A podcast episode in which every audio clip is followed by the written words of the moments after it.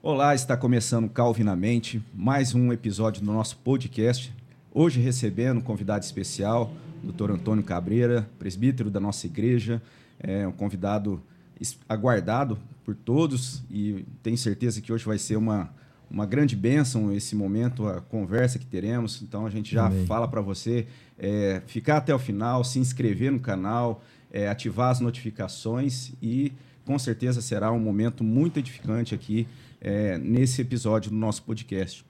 Antes de passar a palavra para o nosso convidado, eu passo aqui para o Felipe, para ele também dar aí as boas-vindas para você. Oh, muito bem-vindo você que está assistindo. Meu irmão, muito obrigado por ter aceito o nosso convite. Foi um convidado que todo mundo que a gente chegou a convidar falava: olha, eu indico o Antônio Cabreira, o presbítero. então era um convidado mesmo que a gente tinha até uma curiosidade de estar tá aqui com a gente, né? Como é que é esse homem aqui no meio da gente? Como é que vai ser essa, né? Como é que vai ser essa edificação para a igreja, como é que vai ser tudo isso. Então, muito obrigado você ter acompanhado aí. Ah, vai até o final. Na minha frente, aqui na diagonal, Eduardo Roberto Conceição. Seja muito bem-vindo, meu irmão. E aí, como é que você está? Tudo bem, graças a Deus. Que privilégio mais uma vez estar aqui, né? Ansioso, porque a gente sabe que o nosso presbítero Antônio Cabreira tem muita história, né? Vamos ver o que, que a gente consegue hoje ouvir, captar dele aí.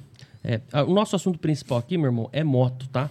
Então a gente começou esse podcast para falar sobre. Tem esse nome, né? Calvinamente, mas, mas não, é moto, né? Começou com o primeiro convidado e, e, foi indo. O segundo sem querer, o terceiro, é. quando a gente tava falando de moto, e é isso. O senhor é, enrola é o cabo ou nunca andou de é moto? Muito, e muito. É mesmo? Gosta de moto? Gosto, mas antes de mais nada, bom dia, um prazer estar aqui no Calvinamente com o pastor Robson, né? Com o Felipe, com o Eduardo. Espero que Deus possa estar nos abençoando e nos edificando nessa manhã. Amém. É, mas ando, ando de moto. Sempre gostei de moto. Agora, depois que casei, a esposa cortou. Aí não tenho mais moto, né? Entendi. Nossa, você vê que legal? Você é, vê, é, todo mundo que tem uma história. Sabia, né? Quem que não tinha moto mesmo, que a é. gente viu que não tinha? Eu não Rapaz, lembro, eu né? Acho que não, não teve. Não Será que teve O Marcos que... Prisco, no, o pai não, não deixou, é, mas ele mas gosta. Ele tinha moto né? também. Teve né? moto também. Acho que todo mundo já teve essa fase. Moto é, um, é uma liberdade, né, meu irmão? A gente. É, um, é uma coisa que não dá para explicar, né? Acima da, da gente, só Deus e a primeira roda ali da frente. E uma coisa interessante, uma curiosidade: você sabe que tem muitos uh, clubes de motoqueiros evangelísticos, né? Hum. E tem uma curiosidade interessante de motoqueiros famosos. Tem os motoqueiros por Cristo em Cuba e o filho do Fidel Castro é um dos líderes do movimento Motoqueiros por Cristo em Cuba. Você está brincando? É, de vez em quando eles fazem. Aliás, foi tão interessante, eu, eu tinha combinado uma vez, via Sociedade Bíblica daqui, de fazer um, uma, uma campanha evangelística dos motoqueiros. E uma semana antes, que a gente estava tudo planejado, ia, ia mais um companheiro da Sociedade Bíblica do Brasil para Havana mas aí teve uma crise de abastecimento de petróleo e não tinha combustível na ilha de Para andar de moto. Aí a nossa campanha foi cancelada. Mas achei interessante porque Fidel Castro, Che Guevara foram pessoas eh, hostis ao evangelho. Né? E hoje o filho é um dos líderes desse movimento lá em Cuba. Você vê Deus agindo, é, Deus né? Tem, os planos de Deus não são realmente os nossos planos, né? Não, não são, é verdade. Rapaz, você vê, a e gente... só para não perder, assim, em Cuba, como é que hoje está o cenário lá? O senhor tem um contato de saber como que está o cenário do cristianismo hoje em Cuba? É difícil. Né? Por incrível que pareça, a gente às vezes imagina que aqui na América do Sul, na América Latina, nós não temos esses problemas. Às vezes é só na janela 1040, uhum. na China. Não, lá, claro que tem perseguição, mas é difícil Hoje eu diria que os dois países mais complicados é Cuba e Venezuela. São hum. países restritos, fechados, Fechado. uma série de restrições, dificuldades na, na distribuição da Bíblia. E não estou nem falando dessa questão econômica. Você imagina, faltou combustível até para moto, que é um veículo de econômico, baixo consumo né? econômico. Né? Não tinha. E mesma coisa na Venezuela. A Venezuela está num ponto que hoje uma Bíblia ela vai custar em média de 5 a 6 meses de salário de um trabalhador. Então, a última campanha que nós fizemos na Venezuela foi para levar Bíblias, não foi para pra, as ovelhas ou membros das igrejas, mas para os pastores. Porque você imagina, alguém vai para um seminário, se forma e ele próprio tem dificuldade de comprar uma Bíblia. Então, um pastor sem uma Bíblia é um pastor sem um cajado, né? não tem como, não tem a sua ferramenta de trabalho. Meu triste, pai. né? A gente vê que os países assim com mais dificuldade são os países sem Deus, né, irmão? Os países, a maioria dos países, não sei, tô- não estou tentando chutar, mas a gente vê na, né, o que está acontecendo no nosso cenário. É, mas na realidade, assim, nesses países é impressionante a força e o vigor eh, do cristianismo. Quem já teve a oportunidade de visitar o Iraque, a Síria, eh, é impressionante. O cristianismo, até o muçulmano aceita lá? Como é que é isso? É, o que eu diria assim, você tem já você tem cristãos, né? Mas o que impressiona é o vigor daqueles cristãos. Eu tive a oportunidade de visitar, por exemplo, Zabadani, no sul eh, da Síria, um lugar onde foi totalmente tomado pelo Estado Islâmico. E a igreja que eu visitei, uma igreja presbiteriana do Iraque, o pastor tinha sido morto. Eles ficaram sem pastores. Aí ele pegou, pegou um, um, a- o conselho pegou um presbítero, chamava Mohammed, e ordenaram ele, porque era a única solução. Ele se tornou um pastor. Mohammed Fuad era o nome dele, quando eu o visitei. O Estado Islâmico destruiu toda a casa dele e deixou numa- na- nas poucas paredes que ficaram, eles fizeram os desenhos de uns fuzis do AK-47 e escreveram em árabe: Olha, nós vamos retornar aqui e se você não for embora, nós vamos vir aqui matar você, toda a sua família. E ele não vai embora. Ele continua lá. Então eu tenho uma foto, por exemplo, do lado dele, e eu estava dizendo, aquele tipo de cristão é, é o tipo de cristão que só uma bala pode tirar ele dali, literalmente falando. Porque às vezes você está aqui, ah, está meio frio, não vou no culto, hoje vai ter um jogo, hoje vai ter não sei o quê, o jantar atrasou. Lá não. Lá as pessoas. E, e interessante que você vai andando pela cidade e eles fazem uma marca nas. A gente lembra da Páscoa, né, do- da passagem que marcou-se com o sangue do cordeiro. Lá o Estado Islâmico eles marcam com um C e fazem uma cruz, um C de cristão. Né? Na E marcam aqui mora um cristão e nós estamos de olho nessa família. Então, ou você vai embora ou a gente retorna. E aquelas pessoas, elas continuam lá, continuam louvando, continuam adorando a Deus com toda aquela ameaça. Então eu falo, é impressionante. É, debaixo da perseguição, como a igreja ela se estabelece, ela e às vezes é o contrário. Eu- eu- Vocês estavam comentando comigo, por exemplo, que o reverendo Maurício do Uruguai ele veio aqui. Lá você não tem a perseguição, mas você tem um secularismo altamente avançado no Uruguai, né? aborto, uma série de coisas. Então o comodismo ele traz assim a- essa acomodação maléfica da igreja nas benesses e no conforto da sociedade moderna e as pessoas vão se é, é o caso por exemplo dos países escandinavos talvez o maior percentual de ateus do mundo hoje é na Noruega na Suécia e tanto é que você vê que os principais líderes climáticos hoje são daquela região aquela garota Greta Thunberg porque eu a isso é uma opinião pessoal minha você está essa falta de Deus né esse vazio alguém ocupa e quem ocupa é o Estado e no caso ali é aquele ambientalismo radical então é quase se você estivesse retornando ao, ao tempo pagão É quase sabe? um religiosismo. É, né? é, é, é, são os profetas do Apocalipse, o mundo vai acabar, fazendo aquelas profecias e voltando assim a adorar a mãe natureza, o sol, a lua. Então, um retorno, infelizmente, ao paganismo. E, e essa perseguição é, levada à- última consequência de violência acaba gerando um cristianismo verdadeiro, né? De, é, de testemunho de fato, né? Que é a ideia de mártir, né? De ser testemunha mesmo e não simplesmente um algo de- denominacional, né? É, eu sempre brinco, é, é, quem tem a oportunidade de visitar esses lugares, se prepare que você vai se envergonhar.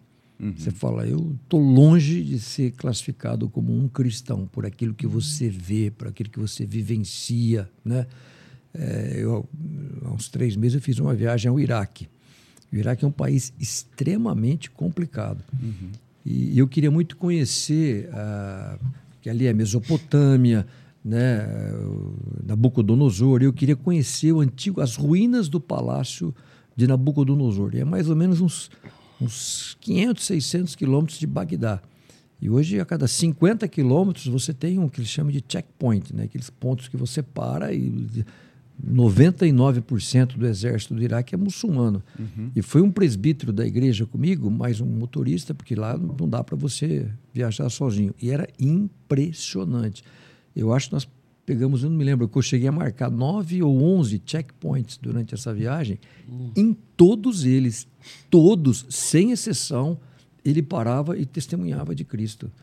E eu falei, uma hora nós vamos ser presos aqui. Ele começava a contar uma história, não sei o quê, e os caras ficavam olhando, de repente ele saía dali dando um folheto, dando uma Bíblia.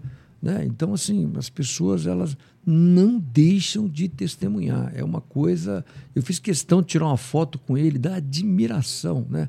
Aqui, centenas de oportunidades que você tem durante a semana, diariamente, num caixa, quando você vai abastecer um carro. Ou, e a gente, ah, mas não vai ficar legal, né? Vergonha, vai, vai, interpretar, né? né? E Paulo foi muito claro, né? Uhum. Eu não me, me envergonho do evangelho. E como a gente se envergonha. Presbítero Antônio. Interessante. Eu estava achando até que eu sou maluco, porque eu estou fazendo isso ultimamente. Onde eu vou, outro dia encontrando até um amigo que estava trabalhando, o Thor, né? E eu fui lá, esposa fazendo aniversário, ele falou, passa aqui, quero dar um abraço em você, isso aqui. E um cara lá que eu reconheci, falei, rapaz, posso falar uma coisa? olha, você estava no lugar errado, vamos conversar. E falei para ele, saiu coisa da minha boca que eu nem pensei que eu falaria. Ele, não, eu vou lá conhecer a igreja então. Amém. E onde. Amém. Eu tô acontecendo isso comigo, eu tenho que parar um pouco, né? Será que dá uma segurada?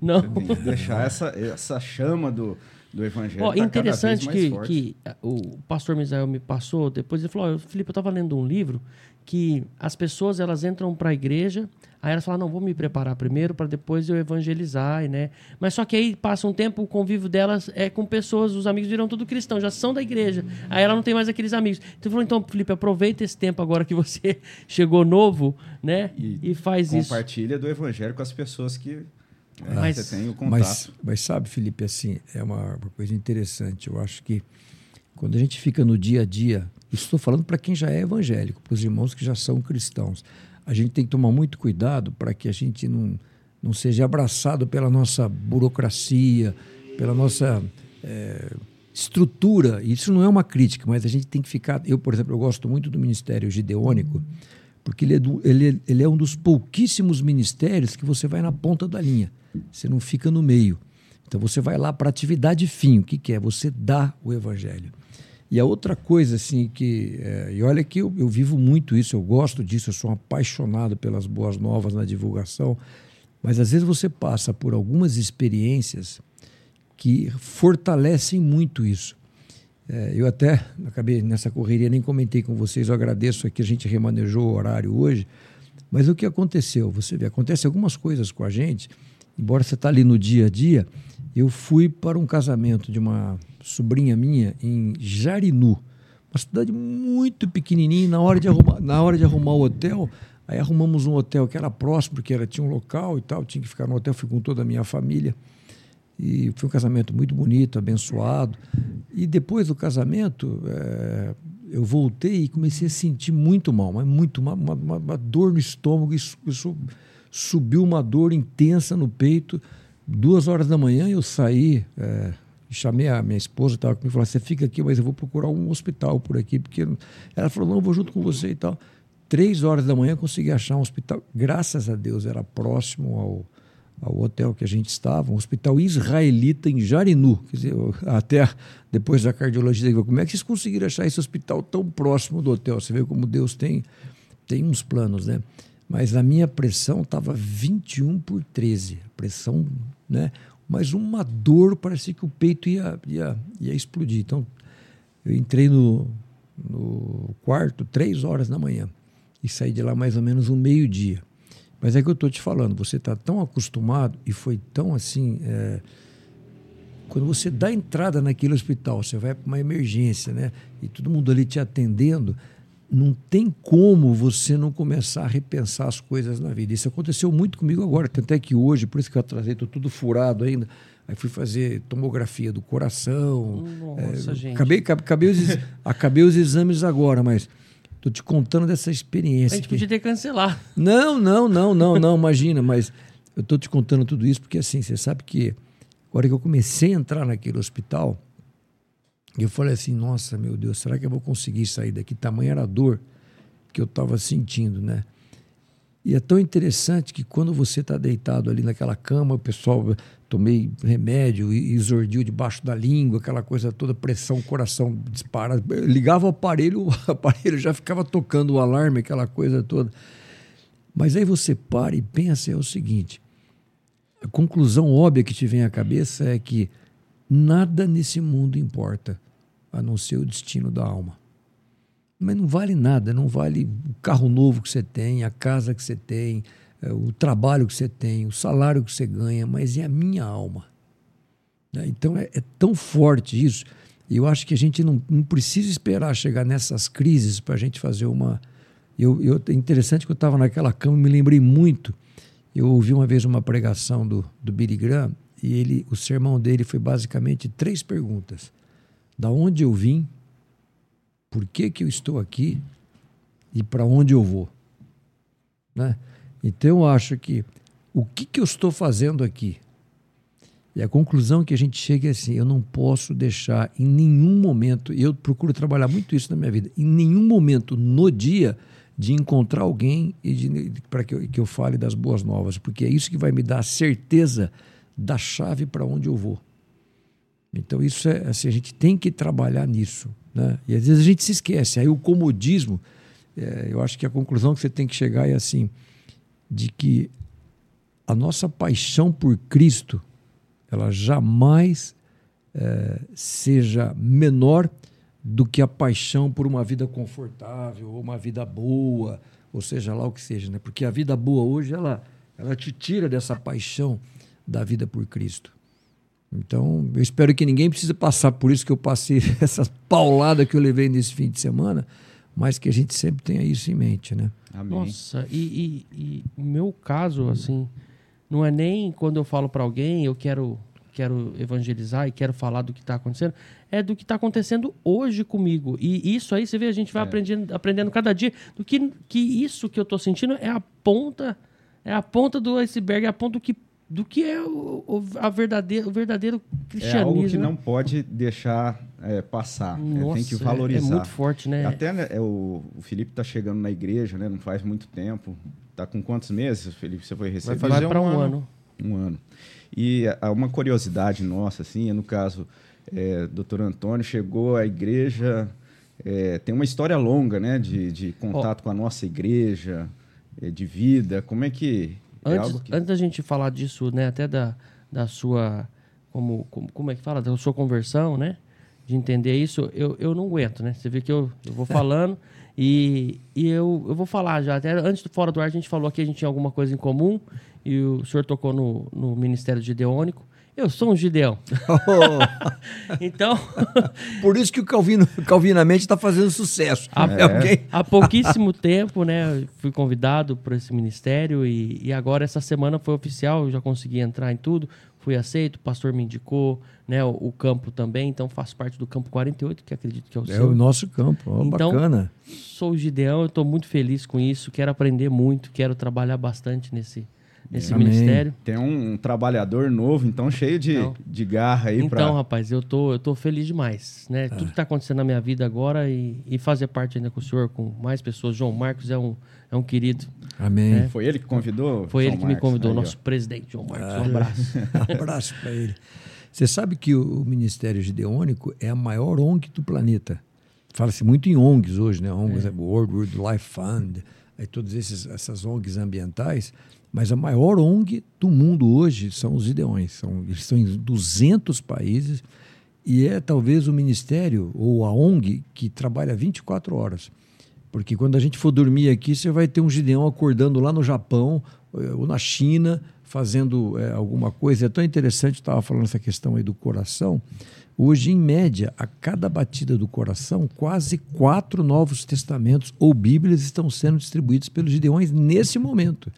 Então, você imagina, se for uma hora aqui, uma hora e meia, esse podcast, a quantidade de Bíblias e Novos Testamentos que não estão sendo distribuídos aí nesses é, 200 países. Então, é uma coisa incrível. E eu vou te falar uma coisa aqui já, viu, Felipe? Não deixe de participar de uma Blitz quando eles marcarem. É um negócio incrível. Ou mesmo até uma distribuição numa escola. É assim, é... não é aquilo só que você é, faz por, porque é uma, é uma das coisas que a gente esquece, né? A gente pensa só nos dez mandamentos, importante, mas o ID é talvez um dos principais mandamentos, né? Uhum. O ID, pregar e falar, e entregar as boas novas, isso é um mandamento, isso não é um convite, é uma ordenança. E quando você vai então numa escola, não é só que você está cumprindo essa ordenança ou cumprindo essa ordem de Jesus, mas é aquilo que vai fazer em você. É impressionante quando você entrega um Novo Testamento, a alegria da pessoa e assim você fica emocionado. Você vai ver, você vai, você vai ter cada. Eu tenho tanta história do Ministério Gideônico que eu fico o resto do dia aqui contando. e são, são histórias que, que emocionam a gente. Que viu? marcam, né? Marcam e muito. E a gente muito. vai contar uma daqui a pouco, mas vamos agora para essa pergunta que o Robson fez, né? Como foi a sua chegada na na igreja, na presbiteriana e a sua conversão? Né? Na realidade, eu não tenho uma história de conversão bonita, que é daqueles que, que Deus, Deus tem mudado a minha vida constantemente, mas a minha família já era da igreja é, presbiteriana. Na realidade, a história começa com um avô meu. Vou contar aqui rapidamente como que ele, como que ele chegou uhum. na igreja é, presbiteriana. Ele era um italiano, ele se chamava Belino Quaglio, e ele veio para trabalhar na estrada de ferro aqui na, na Araquarense. Então vinha lá de Araraquara, começou a se construir a estrada de ferro. E naquele momento ela estava ali na cidade de Catanduva. E como ele sabia mexer com madeira, ele era, ele era um carpinteiro. E ele fazia os dormentes e aí colocaram ele nas partes eh, avançadas da ferrovia para uhum. construir as pontes. E naquele momento ele estava construindo a ponte do Rio São Domingos, em Catanduva. E ele, como bom italiano, ele gostava de um vinho. Mas ele sempre exagerava no vinho e geralmente terminava o dia meio, meio alcoolizado, né?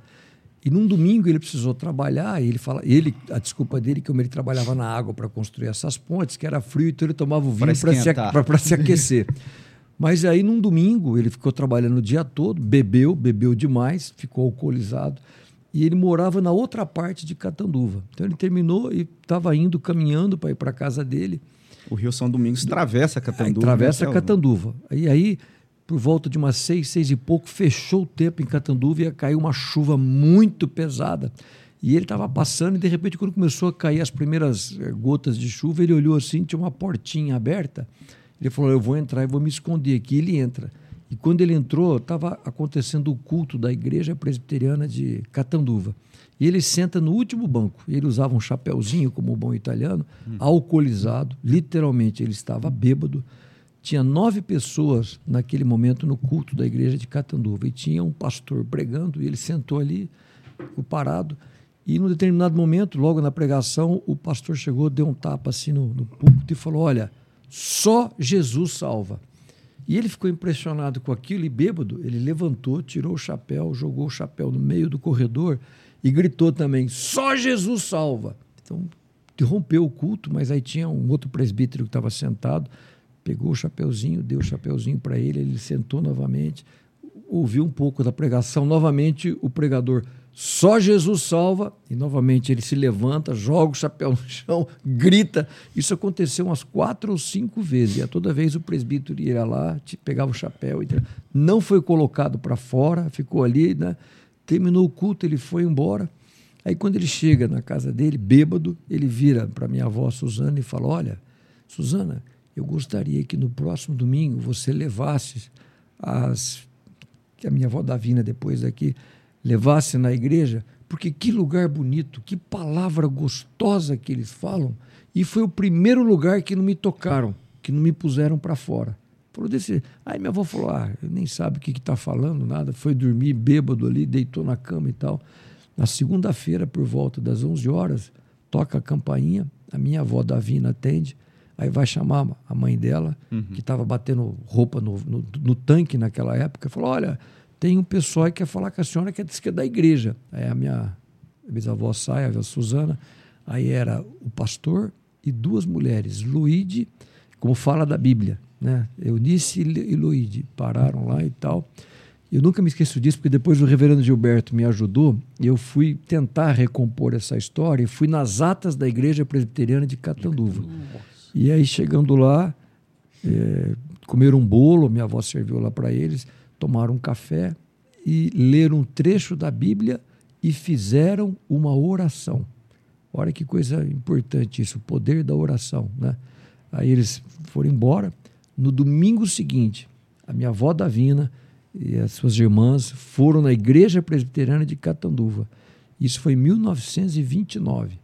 Até hoje, a família continua na igreja presbiteriana do Brasil. Então foi assim que nasceu, daí que veio a conversão. Eu me lembro, Lucas, daquela, daquela passagem de Lucas, né? naquele dia houve salvação naquela casa. Então, pelo poder da oração, e lá tem, tem na ata que é a ata dos obreiros da Igreja Presbiteriana de Catanduva.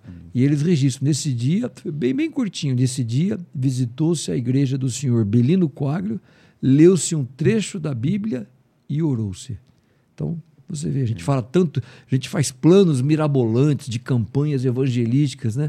Deus, ele é, o Espírito Santo é ler um texto bíblico, fazer uma oração. E hoje, dali saíram pastores, primos, tios, estão todos na igreja presbiteriana. Né? E vem me falar que essa história não é aquela história bonita, né?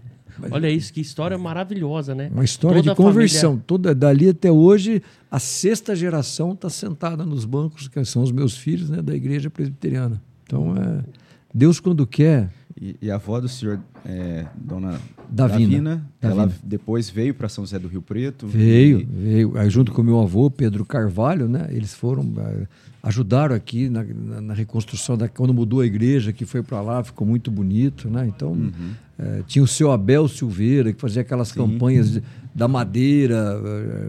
É, eu lembro eu era garoto, a gente tinha uma serraria, doa uma madeira para o teto, via o meu avô, Pedro Carvalho, e daí vem, nunca mais saímos né, e continua. Então, é que eu falo, às vezes as histórias elas não são bonitas, mas são histórias singelas, simples, mas que mudam o destino de toda uma família e as suas gerações sucessivas. E a né? gente vê a disposição, né? Igual o senhor colocou, a disposição desses obreiros simplesmente estar tá ali participando, tendo um momento de oração, levando ali uma leitura, e, é, como é transformador. E, e, é interessante, às vezes eu paro e penso, se entrasse um bêbado no nosso culto hoje, o uhum. que, que, a uhum. gente não faria, né? Então, é. ele, ninguém colocou ele para fora. Porque às vezes você tem vontade de fazer isso. Está lá ouvindo culto, pregação. Às vezes um barulho de uma criança te incomoda. E não é, a gente tem que entender. Isso foi uma das coisas que marcou né, o Belino Coaglio, puxa, ninguém me trocou nada pelo e hora que ele interrompia, uhum. né, ele jogava o chapéu ali, fazia o mesmo grito que o pastor, mas aquilo marcou ele, né? Depois e tanto é que ele faz a profissão de fé no mesmo dia do Reverendo Antônio Elias, que depois foi um dos grandes pastores, um dos grandes pregadores, talvez um dos mais eloquentes que eu já ouvi da Igreja Presbiteriana foi o Reverendo Antônio Elias, que tem é, que era que se converteu em Catanduva também. Olha também só. a profissão de ele era alfaiate, a profissão de fé dele também foi feita junto com o meu avô e com a minha tia. É uma referência na nossa igreja. Nossa, né? o reverendo Antônio Elias, ela, que, aliás, eu recomendo, quem puder ouvir, uhum. que gosta disso, ouça é. O, o, as pregações é, do reverendo Antônio Elias. Ele, ele tem aquele linguajar mineiro, acaboclado, uhum. muito simples, mas de uma mensagem bíblica poderosíssima. É, tem alguns registros antigos, né? De, tem, de tem, tem. De vez em quando você acha na internet, ou você vai lá na igreja presbiteriana de Niterói, ah, e ali tá. tem, tem os sermões dele. É, são coisas assim, preciosidades. Fica aí a dica. É. Inclusive foi divulgado é, esse final de semana lá na igreja que no ano que vem, se eu não me engano, em março, vai haver uma comemoração da igreja é, presbiteriana de Catanduva, 100 anos da ah, igreja, tá. no ano que vem. É. E, então a gente vê que e, e, inclusive a nossa igreja, se eu não me engano, também é fruto de alguma iniciativa é, lá de Catanduva. É de né? Catanduva. Ela é, ela, é, ela, é, ela é primeira do que a nossa. Uhum. Né? Então ela tem toda uma história. E eu, eu, sou, vamos dizer, filho de Catanduva uhum. por essa conversão aí é, do meu bisavô, Belino Quadro. É. Diz que a igreja também ela é, ela foi organizada antes mesmo que o, município fosse. É, Verdade. Verdade. São... E é, era porque é aqueles, a gente às vezes fala das coisas, mas aquilo que eram presbiterianos realmente, né? Ninguém precisava ter um município, já, já, já, já faziam essas coisas e já iam, né? Então formava uma, ah, já formava. Não, eles não estavam muito preocupados, né? Uhum. É, hoje a gente precisa é, assim, precisa ter tudo para depois chegar. Não, o pastor chega antes de chegar à estrada, antes de ter o município, ele já está lá pregando, já está constituindo a igreja, né? É, eu fiz uma viagem com a minha família, por exemplo, pela, pela Transamazônica, é um negócio incrível, né? Você, é, o pessoal sempre brinca que a primeira coisa que chega é uma borracharia e uma igreja, e principalmente uma Assembleia de Deus. Depois que uhum. chega o posto de saúde, depois que chegam as coisas. Né? Então, é o Evangelho de Cristo sendo levado adiante. Isso né? é algo para a gente repensar também, né? A, nossa forma de estar tá avançando, né? É o que eu falo. Às vezes a gente burocratiza muito, a gente planeja muito e a gente tem a impressão de que o evangelho vai porque a gente vai fazer. Claro que isso é importante. A uhum. Bíblia fala muito. Ai daquele que não assenta e não calcula. Mas eu não posso ficar só nisso. Eu tenho que entender essa dependência de Deus, né? E que Deus ele supre, que Deus ele é o nosso provedor. Eu tenho que confiar mais nisso e levar a obra adiante, né? Sim. E, e aí a vida é, do senhor assim teve essa uma jornada, talvez, uma das coisas assim que muitas pessoas, quando a gente cita o nome do Dr. Antônio Cabreira, é relacionar a uma passagem né, no ministério. E, se não me falha a memória, o senhor estudou fora, nos Estados Unidos, né? isso ainda jovem, depois teve ali, parece uma passagem é, fazendo um trabalho no Vietnã, e foi nesse contexto que o, o convite para o ministério, como é que, como é que se deu essa, é, é, o que eu sempre é, digo. É, a ida para o Ministério da Agricultura, na minha opinião, é claríssima. Deus ele é soberano em tudo, mas ficou muito claro porque nunca passou pela minha cabeça um dia ocupar um cargo público. Nunca, nunca. Na realidade, depois que eu trabalhei na FAO, que é um organismo internacional, que, uhum, que, é, que é o braço da ONU na área da agricultura, eu fui o primeiro ocidental a ter autorização para morar no Vietnã. Eu gosto muito dessa parte de história, então eu trouxe é, fotos, imagens de lá que praticamente ninguém tinha. E naquela época tinha uma revista brasileira que se chamava Manchete. Uhum. E eu, como o próprio nome diz, ela, ela, gostava muito de fotos. Eu tinha muitas fotos de lá, de Danang, onde foi a primeira base norte-americana. Então, com isso, saiu uma matéria que depois a Time, a revista Time, comprou essa matéria, saiu lá nos Estados Unidos. Aí um dia na época era o presidente Collor que era candidato, ele veio aqui para Rio Preto e falou: Eu queria conhecer aquele menino que foi para o Vietnã. Foi assim que eu fui, que eu conheci o, o presidente Collor, e daí acabou surgindo o convite para o ministro. Mas eu, eu, nunca tinha ido para Brasília. Uhum. Então, quando eu fui assumir o cargo de ministro da Agricultura, foi a primeira vez que eu tinha, nunca tinha me filiado a um partido político. E é interessante para você ver como que a minha família é apolítica Durante todo o tempo que eu fiquei em Brasília no ministério, meu pai nunca me visitou em Brasília. Ele não gostava de política, então foi assim uma coisa por Deus que a, a... propósito de Deus. Ah, e... sim. Mas ao mesmo tempo foi bom porque isso aqui para todos, né? É, via agricultura é uma maneira de você valorizar e entender esse país abençoadíssimo que nós temos. É um negócio incrível a força, a punjança que o Brasil tem e que às vezes nós brasileiros não sabemos muito disso, né? Brasileiros é meio rabo entre as pernas. Não, não, não, não. Aliás, eu acho que o agronegócio ele vai dar um protagonismo geopolítico para o Brasil incrível. Uhum. E nisso as oportunidades de evangelização. Se você pegar, por exemplo, a janela 1040, né, onde estão os povos menos alcançados do mundo. A janela os, buti, os budistas, os muçulmanos, os hinduístas estão todos nessa janela 1040. Qual que é a principal atividade econômica da janela 1040? É o café. E o Brasil é o maior produtor e é o maior exportador de café do planeta. Então, olha a janela que, que o, o David Livingstone, aquele missionário da África, ele falava muito disso, né? Do comércio com o evangelho, a fé e o trabalho. Então, acho que nós temos aí uma, uma. Ah, tanto é que é engraçado, não sei se vocês sabem, o Brasil, nós somos o maior exportador de carne halal do mundo. Carne halal é o sistema de abate dos muçulmanos. Uhum. E, ao mesmo tempo, eh, você sabe, o muçulmano tem essa série de diferenças no meio político com os judeus. Mas, ao mesmo tempo, o Brasil também é o maior exportador de carne kosher do mundo, que é a carne para o judeu. Atende os então, dois. Os dois não se falam, mas o principal fornecedor de comida para eles, de carne, é o Brasil. Então você imagina também a janela que você não tem. Né? É um papel de, de, de mediação, né? Sim, um papel de opa. Né? Aliás, uma coisa interessante.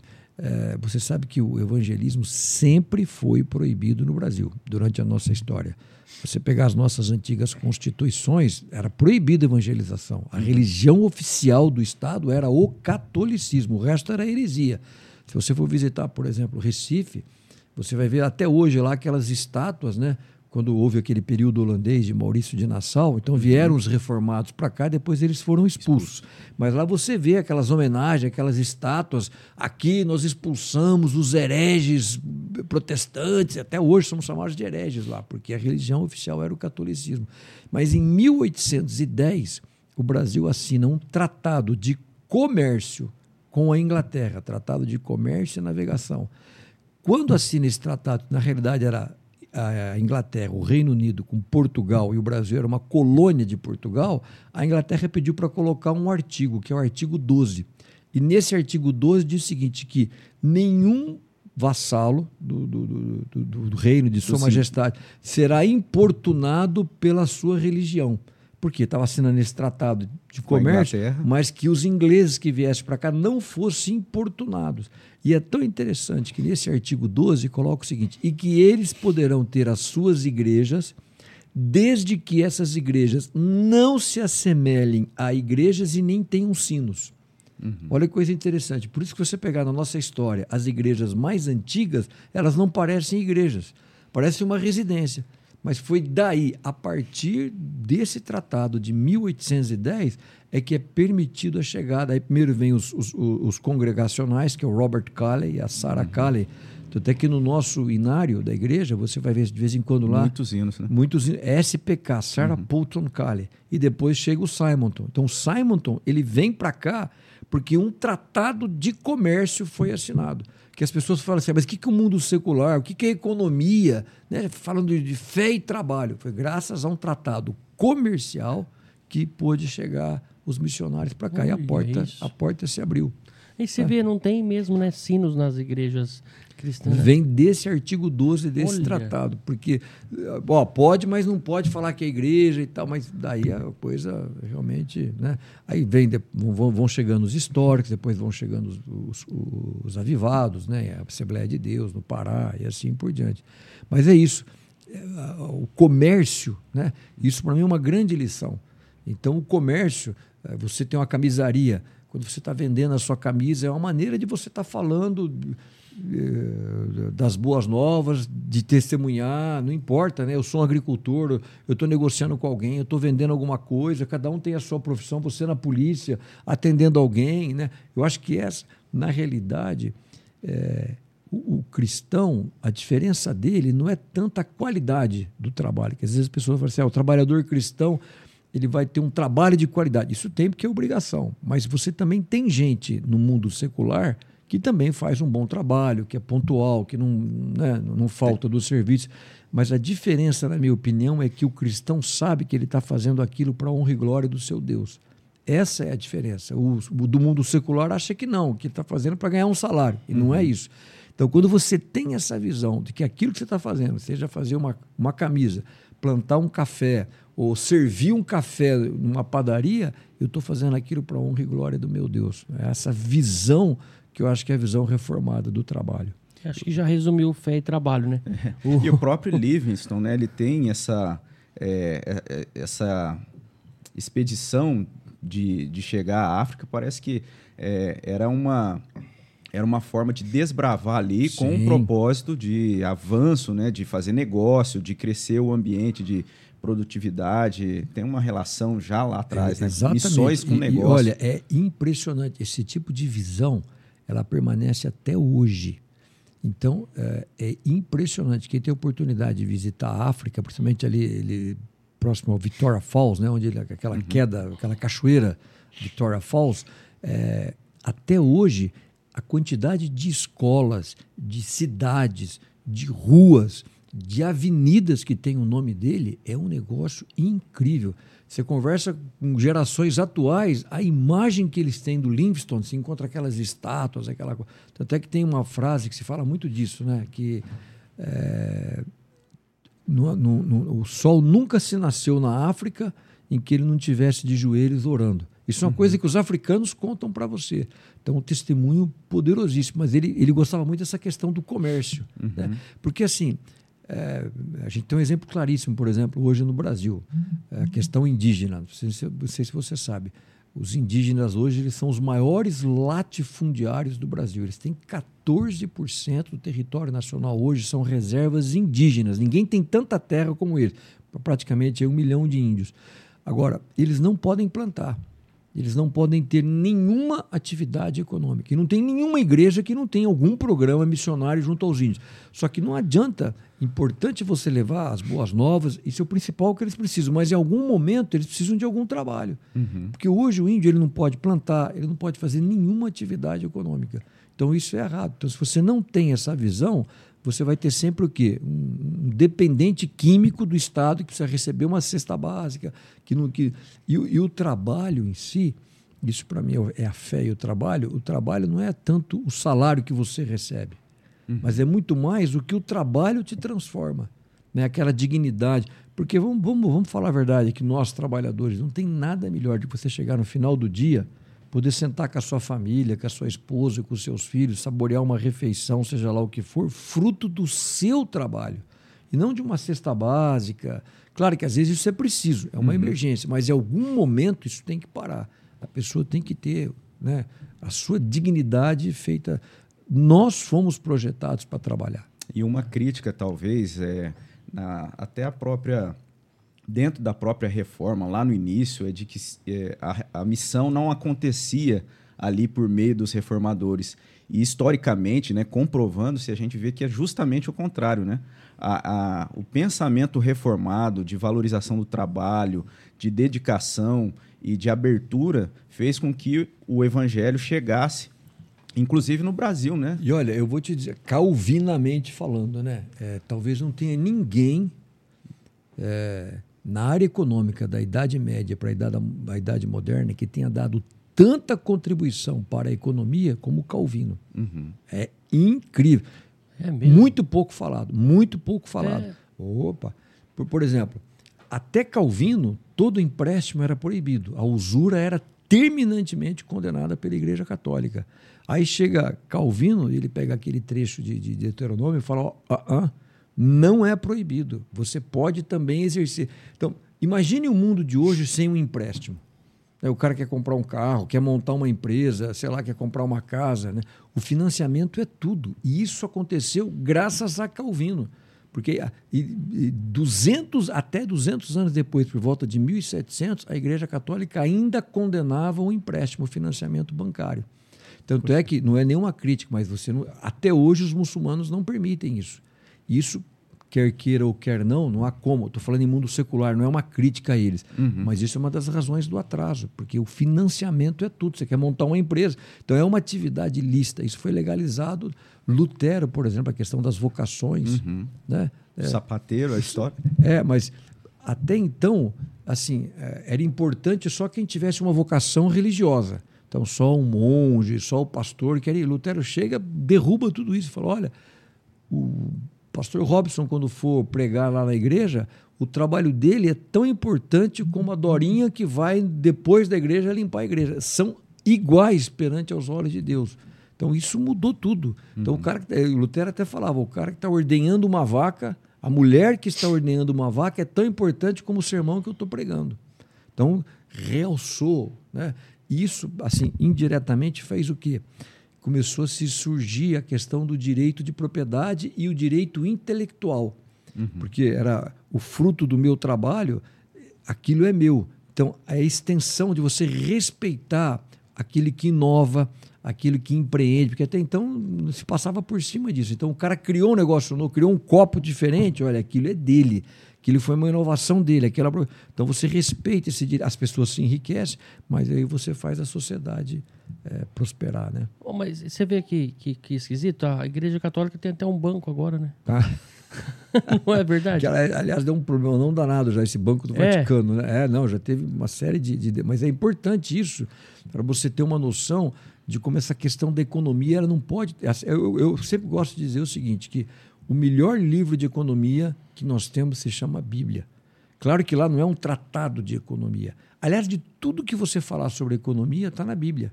Agora nós estamos vivendo a reforma tributária. Tá aí, não tem um dia que você pauta. não abre o jornal. É, a pauta. Que coisa mais importante do que os impostos na Bíblia? Por que, que as doze tribos se separaram? Você lembra? Impostos. Uhum. Né?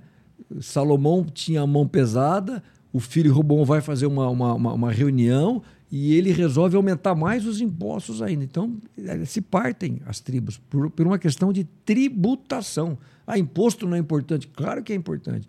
Ah, se você pegar, eu gosto muito de contar isso também. Qualquer criança da nossa escola dominical sabe a história de Davi e Golias.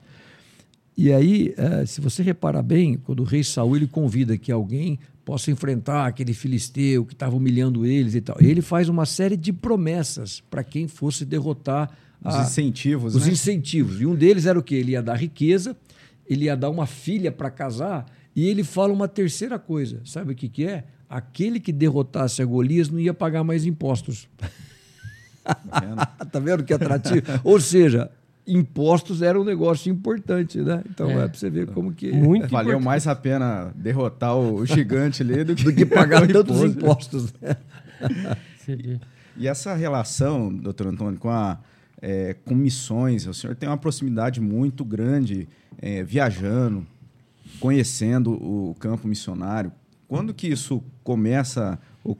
Por qual razão isso surge, assim, essa essa aproximação grande que a gente vê é, hoje? É, teve um momento assim que, que falou, olha, o senhor falou, olha, é isso ou não?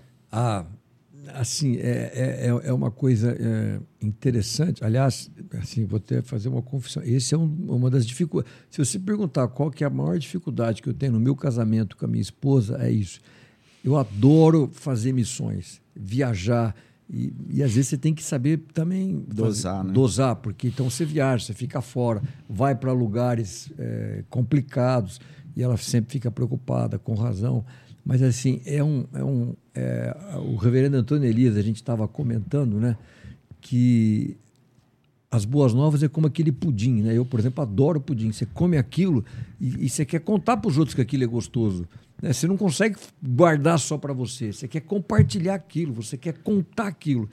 E o duro que é assim, a cada experiência que você vai fazendo, vai, vai parece que vai te motivando. Te, te aquecendo. É, é, é, é, um, é, é, um, é, um, é um tanque que não esvazia. E, e, são tantas histórias que você tem que elas são impactantes. Né? Então você quer compartilhar, você quer contar. E isso também é, um, é uma roda que vai, vai girando. Motivando. É um motor contínuo, como a gente fala aí na, na, na, parte elétrica, e aquilo não para, né? Então, é, e por isso que eu falo, eu convido as pessoas, o Felipe agora que entrou no, nos Gideões, participa quando você começar a entregar, em algum momento você vai ter uma surpresa. Algum garoto vai te falar alguma coisa, ou vai te dar um abraço, ou vai começar a chorar copiosamente. Você não, ou conta, ele te dá um testemunho de alguma coisa que aconteceu. Então, sempre tem, né? E assim, é, você tem cada, cada. Eu, por exemplo, fui participar de uma blitz. Falando, posso falar? Posso contar essa história? Não? Por favor. Pode. Eu fui fazer uma blitz em Angola. Eu gosto muito de fazer essas blitz internacionais, porque a gente não tem ideia. Você chega naquelas escolas tão pobres, assim, a, disputa a tapa para ganhar o Novo Testamento. Pra você ter uma ideia aqui, a gente, né?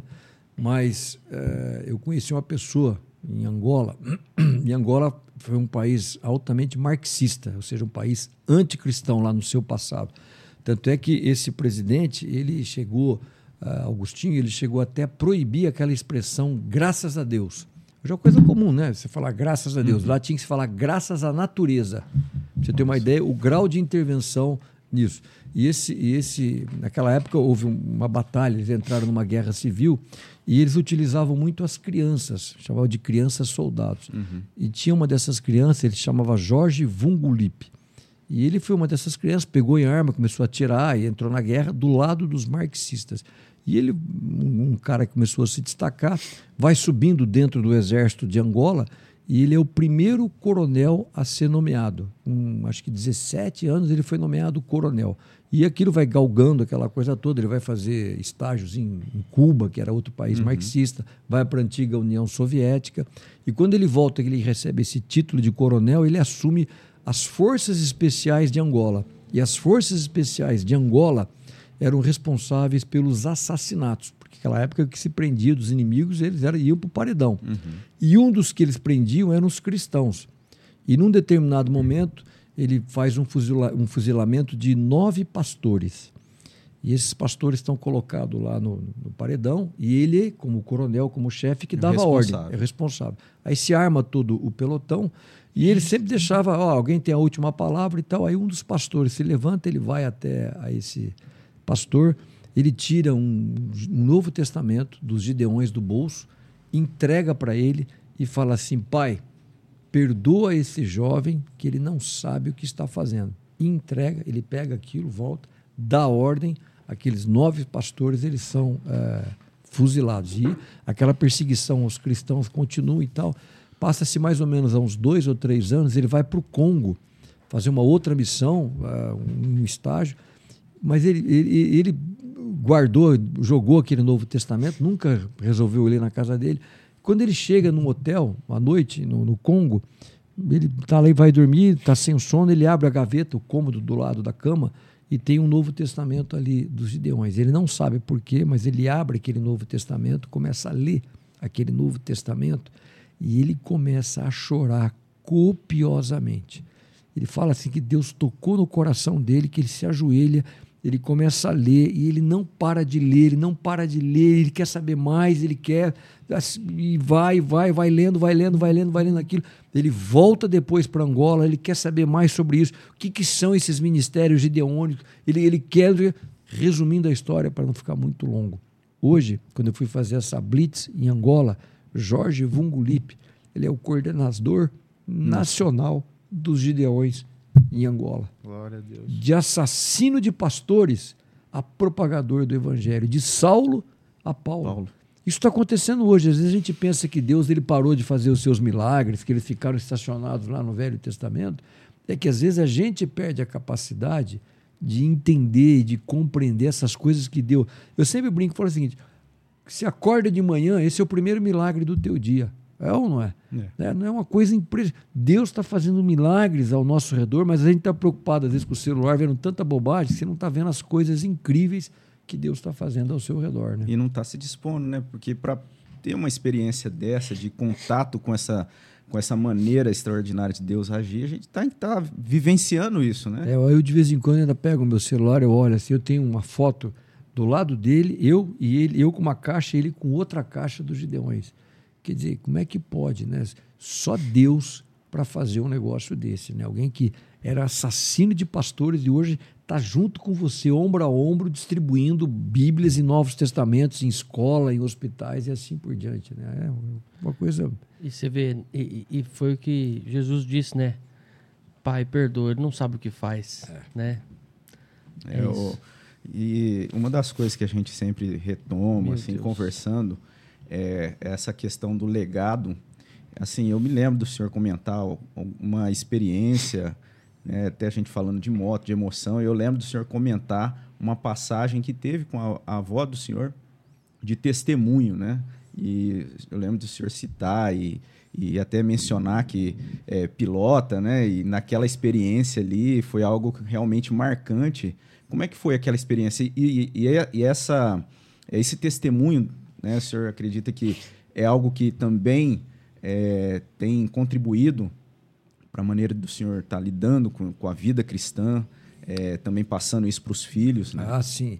É, é, é, interessante, eu sempre brinco, Jesus talvez tenha sido, é, é, talvez não, ele foi o melhor contador de histórias que são as parábolas. Uhum. E eu acho que a gente precisa aprender disso e virarmos contadores de história daquelas histórias que acontecem na nossa vida. E é interessante como de vez em quando os meus filhos, de longe, eles me ligam, pai, como é que é aquela história que eles devem estar em alguma com algum amigos e amigas aí que eles querem também é, Saber os detalhes, saber como é que foi. esse dia, ah, um deles me ligou para contar uma história, vou contar rapidamente aqui também, que é uma coisa interessante.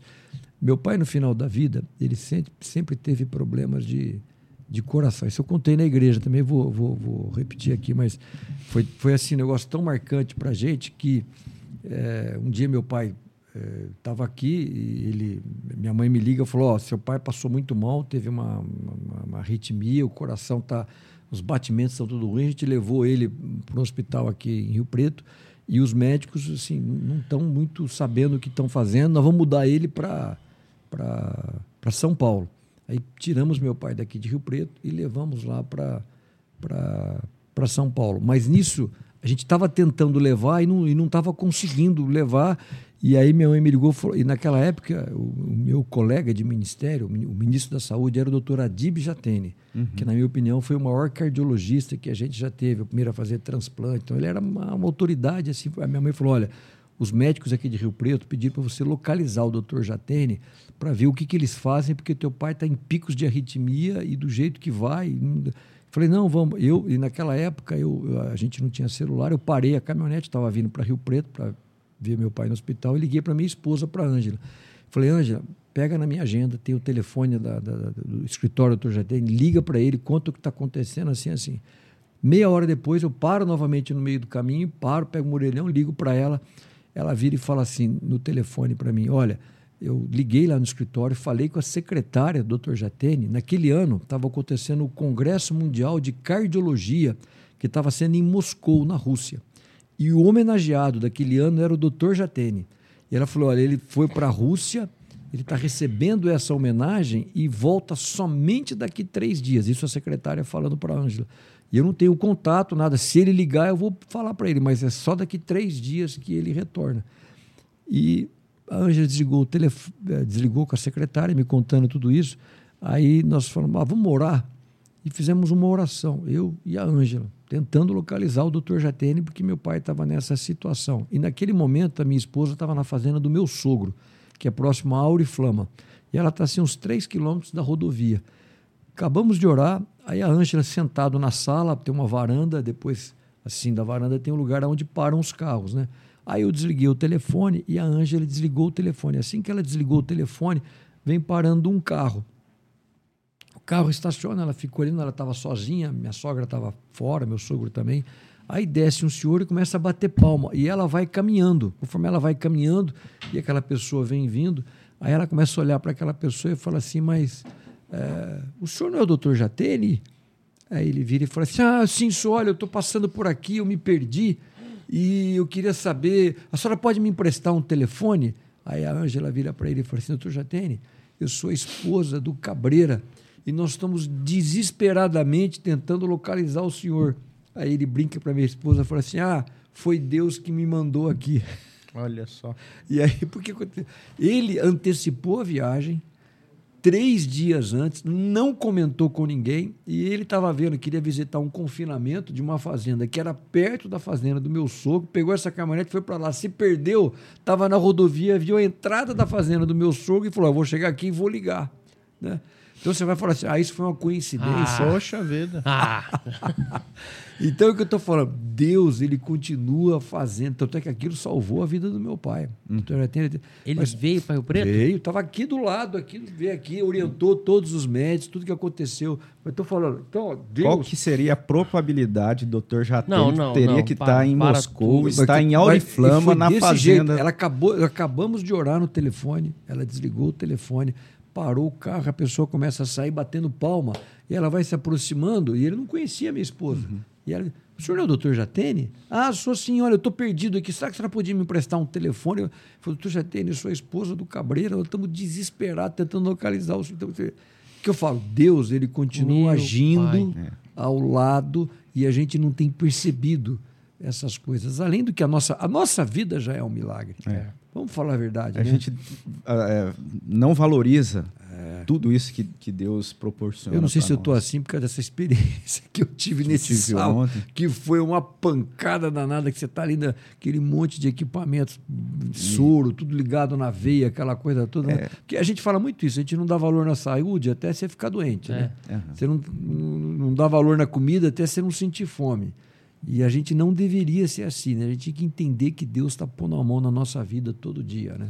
E, e na hora que eu até assim essa essa história acho que eu já tinha ouvido o senhor comentar falar a respeito né realmente é algo mas na hora que eu perguntei eu estava pensando numa que o senhor estava no avião é, também que foi uma, um- uma ação de Deus também Uma ali. outra coincidência. É, não, foi algo, foi algo muito forte também. Eu me lembro, né, de uma das primeiras vezes, talvez, de ouvir o senhor é, falando na igreja, pregando, o senhor citou essa história e, e ficou marcado. Nossa, é, olha, eu tenho tantas histórias que, eu, que, eu, que a gente lembra, assim, é, aí- e histórias que acontecem aqui próximo. É, esses dias eu estava contando uma história para os meus filhos, porque eu levei eles, quando era pequeno, numa igreja aqui em, em Aparecida do Taboado. Olha que coisa interessante. Isso, isso dos Gideões, tá, é, Felipe, para você saber. Tinha um, um rapaz chamava Paulo Campos, muito violento, traficante do Rio de Janeiro, daqueles assim, né? E num determinado momento da vida, ele faz alguma coisa errada e o próprio pai se irrita com aquilo e o pai denuncia ele. Ele é preso. Depois ele é solto e ele fica sabendo que foi o pai que denuncia ele. E ele vem, inclusive agride o pai. Eu sei que o pai vai terminar em cadeira de rodas, tamanha a agressividade dele nesse encontro com o pai. Ele vai preso. Na prisão, ele recebe o Novo Testamento dos Gideões. E é aquela mesma coisa, né? Lê e Deus vem, e aquela, aquele fogo no coração. E o Paulo, ele, ele se converteu de uma tal maneira que ele sai depois da prisão e ele sai com tanta vontade de falar daquilo que ele tinha conhecido que ele não perdia nenhum momento. No fim, ele vira empresário, acaba se, com- se convertendo também e vai para ser Gideões.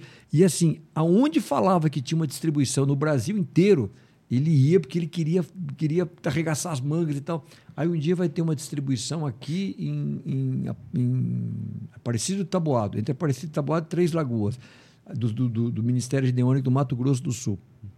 Ele sai lá do Rio de Janeiro, um carro velho, vem para cá e quer participar com esses irmãos e tal. Aí ele chega já no último dia, e esse último dia eles ficaram de fazer na área rural. Então tinha as escolas rurais. Ele chega lá, não, vamos, e todo mundo animado, põe, carrega as caixas no carro dele, vamos embora, não sei o quê, tá, tá, tá. E aí tinha um outro irmãozinho ali que não sabia muito bem. Ah, onde que é? Não, você vai aqui, ó, mais ou menos aí uns 13 quilômetros, tem uma escola ali, separa uma escola rural, pode ir lá que já está conversado para você distribuir. E ele sai, nem vê direito e tal. E ele erra o caminho na saída ali. E aonde ele parou era uma zona de meretrício. Não era a escola. E ele para o carro lá, aí ele entra lá, não sei o quê. Esse, esse, esse, esse, esse ah, irmãozinho que também não sabia o que, que era. Aí que ele chegou lá distribuindo aquelas caixas e estava todo mundo bebendo, aquelas músicas. É uma casa de prostituição, aquela coisa toda, aquela luz e tal. Aí o pessoal que vem atrás, que estava indo para a escola, tava, o, o- o delegado também era Gideão. Aí eles param e o delegado entra lá para falar para ele: você está no lugar Tá, errado. Olha, ele começou assim, o delegado. Aí chegou o delegado, então todo mundo, maior silêncio na casa de prostituição, falou alguma coisa errada aqui e tal. As mulheres lá, os- o pessoal bebendo, aquela coisa toda, né? Aí o delegado falou: não, não é aqui, a escola é um pouquinho mais para frente. Falou: não, mas nós vamos distribuir aqui também, ué. Aí, aí, aí, ainda mais o delegado junto, todo mundo aceitou uma Recebeu, Bíblia. pegou Até a dona ali. da casa pegou, Dá distribuindo duas aí distribuindo todas as Bíblias ali e tal, aí vão lá para frente, faz não sei o que, tá, tá, tá. Vão embora. Dez anos depois, tem uma outra cerimônia lá na, em Aparecida de Taboada e eles convidam o Paulo para vir lá. Aí a cidade já tinha crescido, aquela coisa toda. Aí falou, ó, Paulo, nós queremos te mostrar um negócio aqui para você. Aí levam ele, pegam no carro, ele já mais idoso, param num local assim, e ele estão chegando assim, estão entrando e tal. Aí era uma igreja da Assembleia de Deus, lá tendo um culto, né? Aí a hora que ele está entrando assim, ele ele está ele tá se aproximando assim, aí tem uma mulher que está tocando o órgão, né, daqueles, da, da Assembleia de Deus. Aí ela chama alguém, alguém vai lá e, e começa a tocar o órgão, ela deixa o órgão e vem no sentido para para acompanhando ele, ele está olhando, ele, ele tá, parece que ele conhece aquele aquele lugar assim e tal, e aquela mulher vem, né? no meio do, do corredor ali, dá um abraço muito forte é, nele. Aí ele está assim, os, o pessoal está do lado dele. Aí ela fala assim: o senhor não lembra desse local?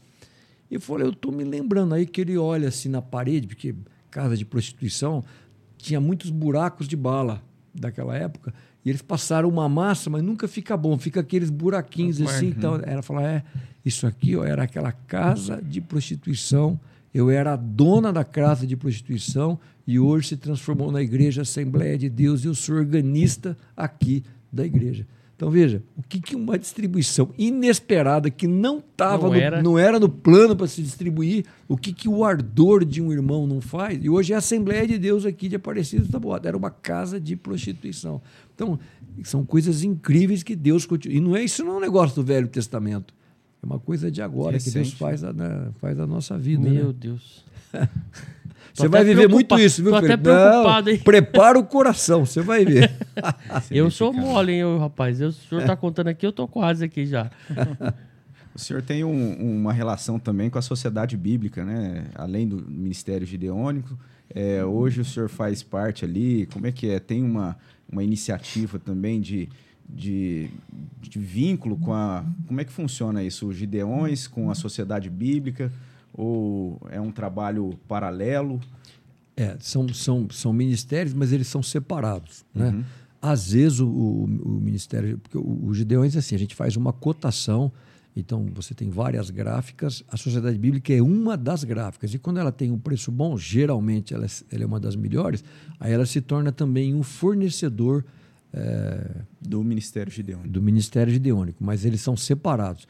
E a Sociedade Bíblica é é uma das poucas coisas que a gente também sabe aqui no Brasil. A Sociedade Bíblica Brasileira, pelo menos nos últimos seis anos, é a maior sociedade bíblica do mundo. Então, ela, ela, tá, ela é maior do que a chinesa, maior do que a norte-americana. Então, ninguém tem produzido tantas Bíblias como a Sociedade Bíblica. eh, e a gente tem viajado muitos lugares fazendo essa. Agora, por exemplo, olha que coisa interessante: a gente foi para Guiné-Bissau, na África, porque o presidente da Guiné-Bissau, ele em algum lugar, ele viu uma Bíblia para cegos, em braille. E ele ficou tão emocionado que ele gostaria de fazer uma cerimônia para receber uma Bíblia dessa lá em Guiné-Bissau. Então nós fomos até Guiné-Bissau, fomos à capital, Bissau, fizemos uma cerimônia, fomos recebidos por ele. E foi tão interessante, olha você vê como é que Deus tem um poder. É, nesse mês, a gente foi em julho, houve uma eleição. E esse presidente e o primeiro-ministro perderam a eleição. Então, tá virando lá. Mas, em todo caso, ele falou: mas eu quero que vocês venham aqui. Aí nós fomos lá e foi televisionado, aquela coisa toda. E saiu na imprensa, nas rádios de lá, que a gente estava entregando essa Bíblia.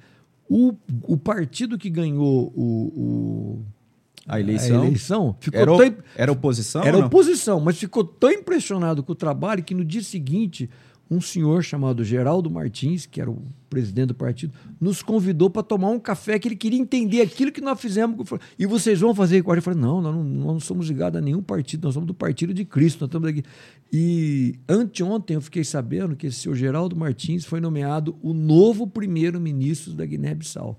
Olha Então você vê como que as coisas vão Deus trabalhando. né? é, e assim, outra coisa que eu vi que me impressionou muito é, também, é, outra história, que nós fizemos uma viagem é, no final do ano passado para a Ucrânia.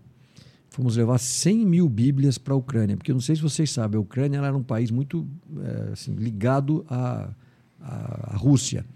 Então eles tinham muito ele todo Fechado, todo né? todo ucraniano fala russo, por exemplo. Uhum. Então a maioria das Bíblias que existiam na Ucrânia era em russo. Agora com a guerra ninguém quer falar russo, tanto é que as pessoas falam muito aqui a capital da Ucrânia se chama de Kiev. Kiev é uma palavra russa. O nome em ucraniano é Kiev. Então você chegar a falar para um ucraniano, ah, foi Kiev foi bombardeado. Não, não é Kiev, é Kiev, né? E aí não tem mais Bíblias em ucraniano. Então a Sociedade Bíblica do Brasil fez 100 mil Bíblias em ucranianos e nós fomos lá entregar. E depois da entrega, a gente fez uma cerimônia na Polônia, né, com aqueles caminhões, aquela coisa. Mas foi um negócio tão impactante. Isso em meio ao conflito que está acontecendo. Estava no meio da guerra. Nós saímos da Ucrânia nesse comboio de caminhões e fomos até Kiev e fomos lá entregar essas Bíblias. Mas ali na Polônia aconteceu um negócio tão interessante que se convidaram as outras sociedades bíblicas para fazer uma cerimônia, dar graças a Deus por, aquele, por aquela doação da Sociedade Bíblica do Brasil. E ali eu tirei uma foto mas tão impactante para mim, me marca muito isso. Eu estou num determinado momento que eu estou assim no meio, e, do, e, do, e do, do, meu lado esquerdo está o pastor Nicolai, que é o pastor da igreja, da igreja reformada da Ucrânia, que era esse é um trabalho que a Bíblia vai uhum. distribuir nas Ucrânias. E estava do meu lado direito nessa foto um pastor que veio da Rússia.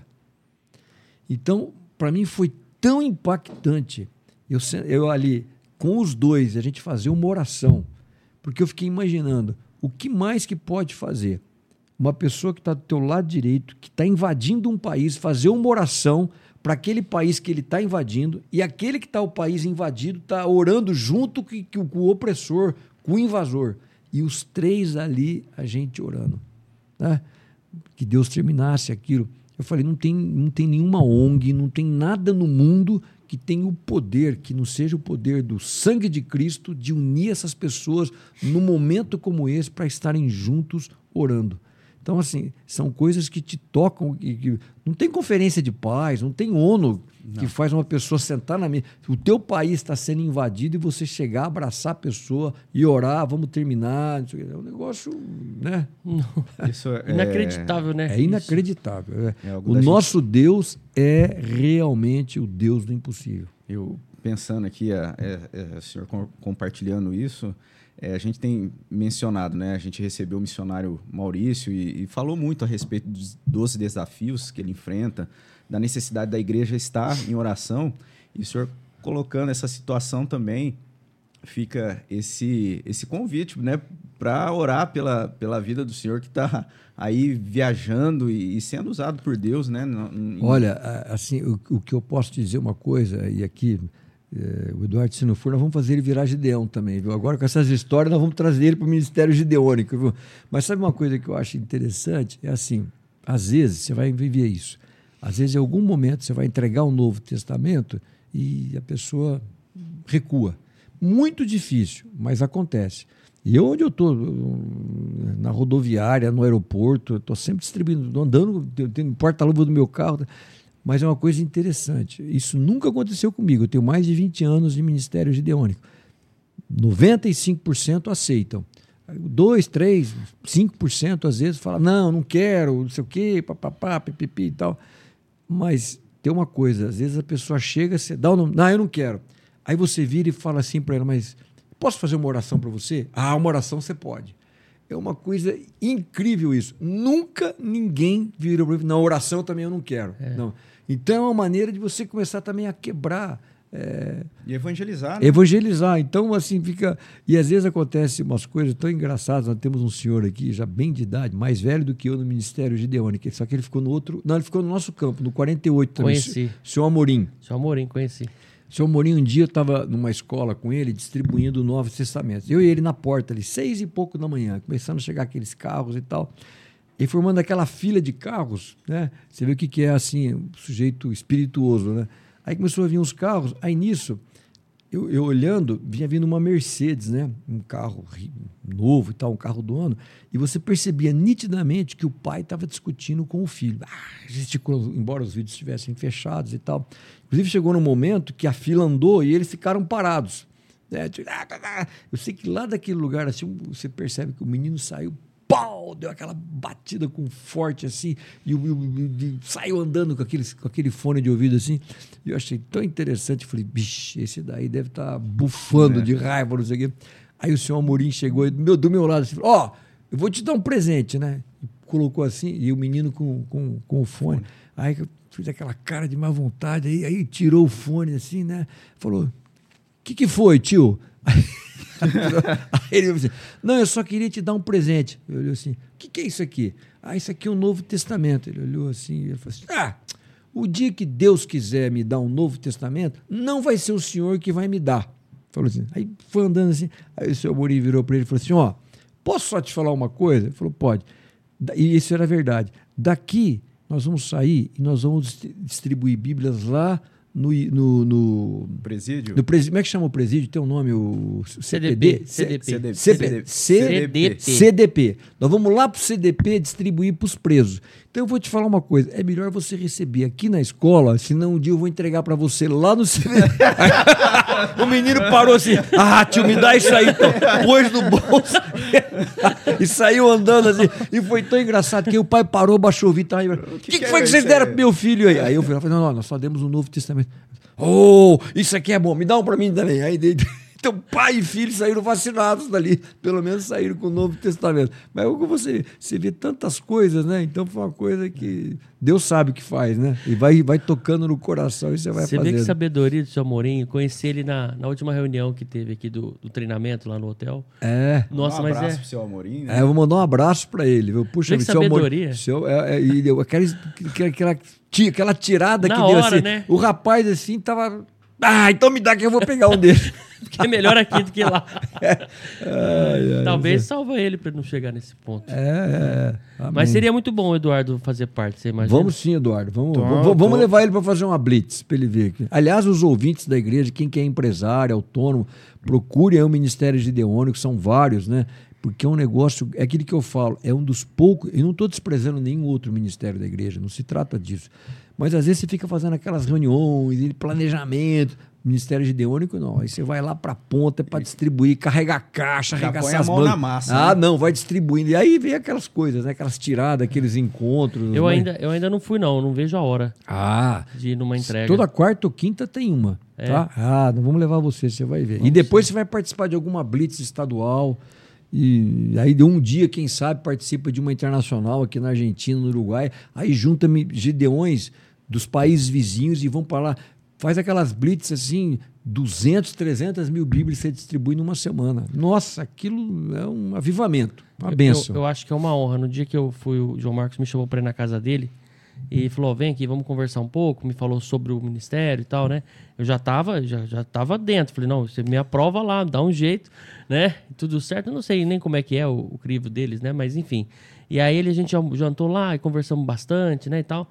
Aí ele foi lá e me levou no estoque. Ele falou: quero te dar uma dessa daqui, né? E eu fiz exército. Ele falou: quero te dar uma dessa daqui. Quero te dar uma dessa daqui. Aí eu comecei a chorar. Falei, rapaz, imagina minha mãe, minha mãe falecida, né, há pouco tempo.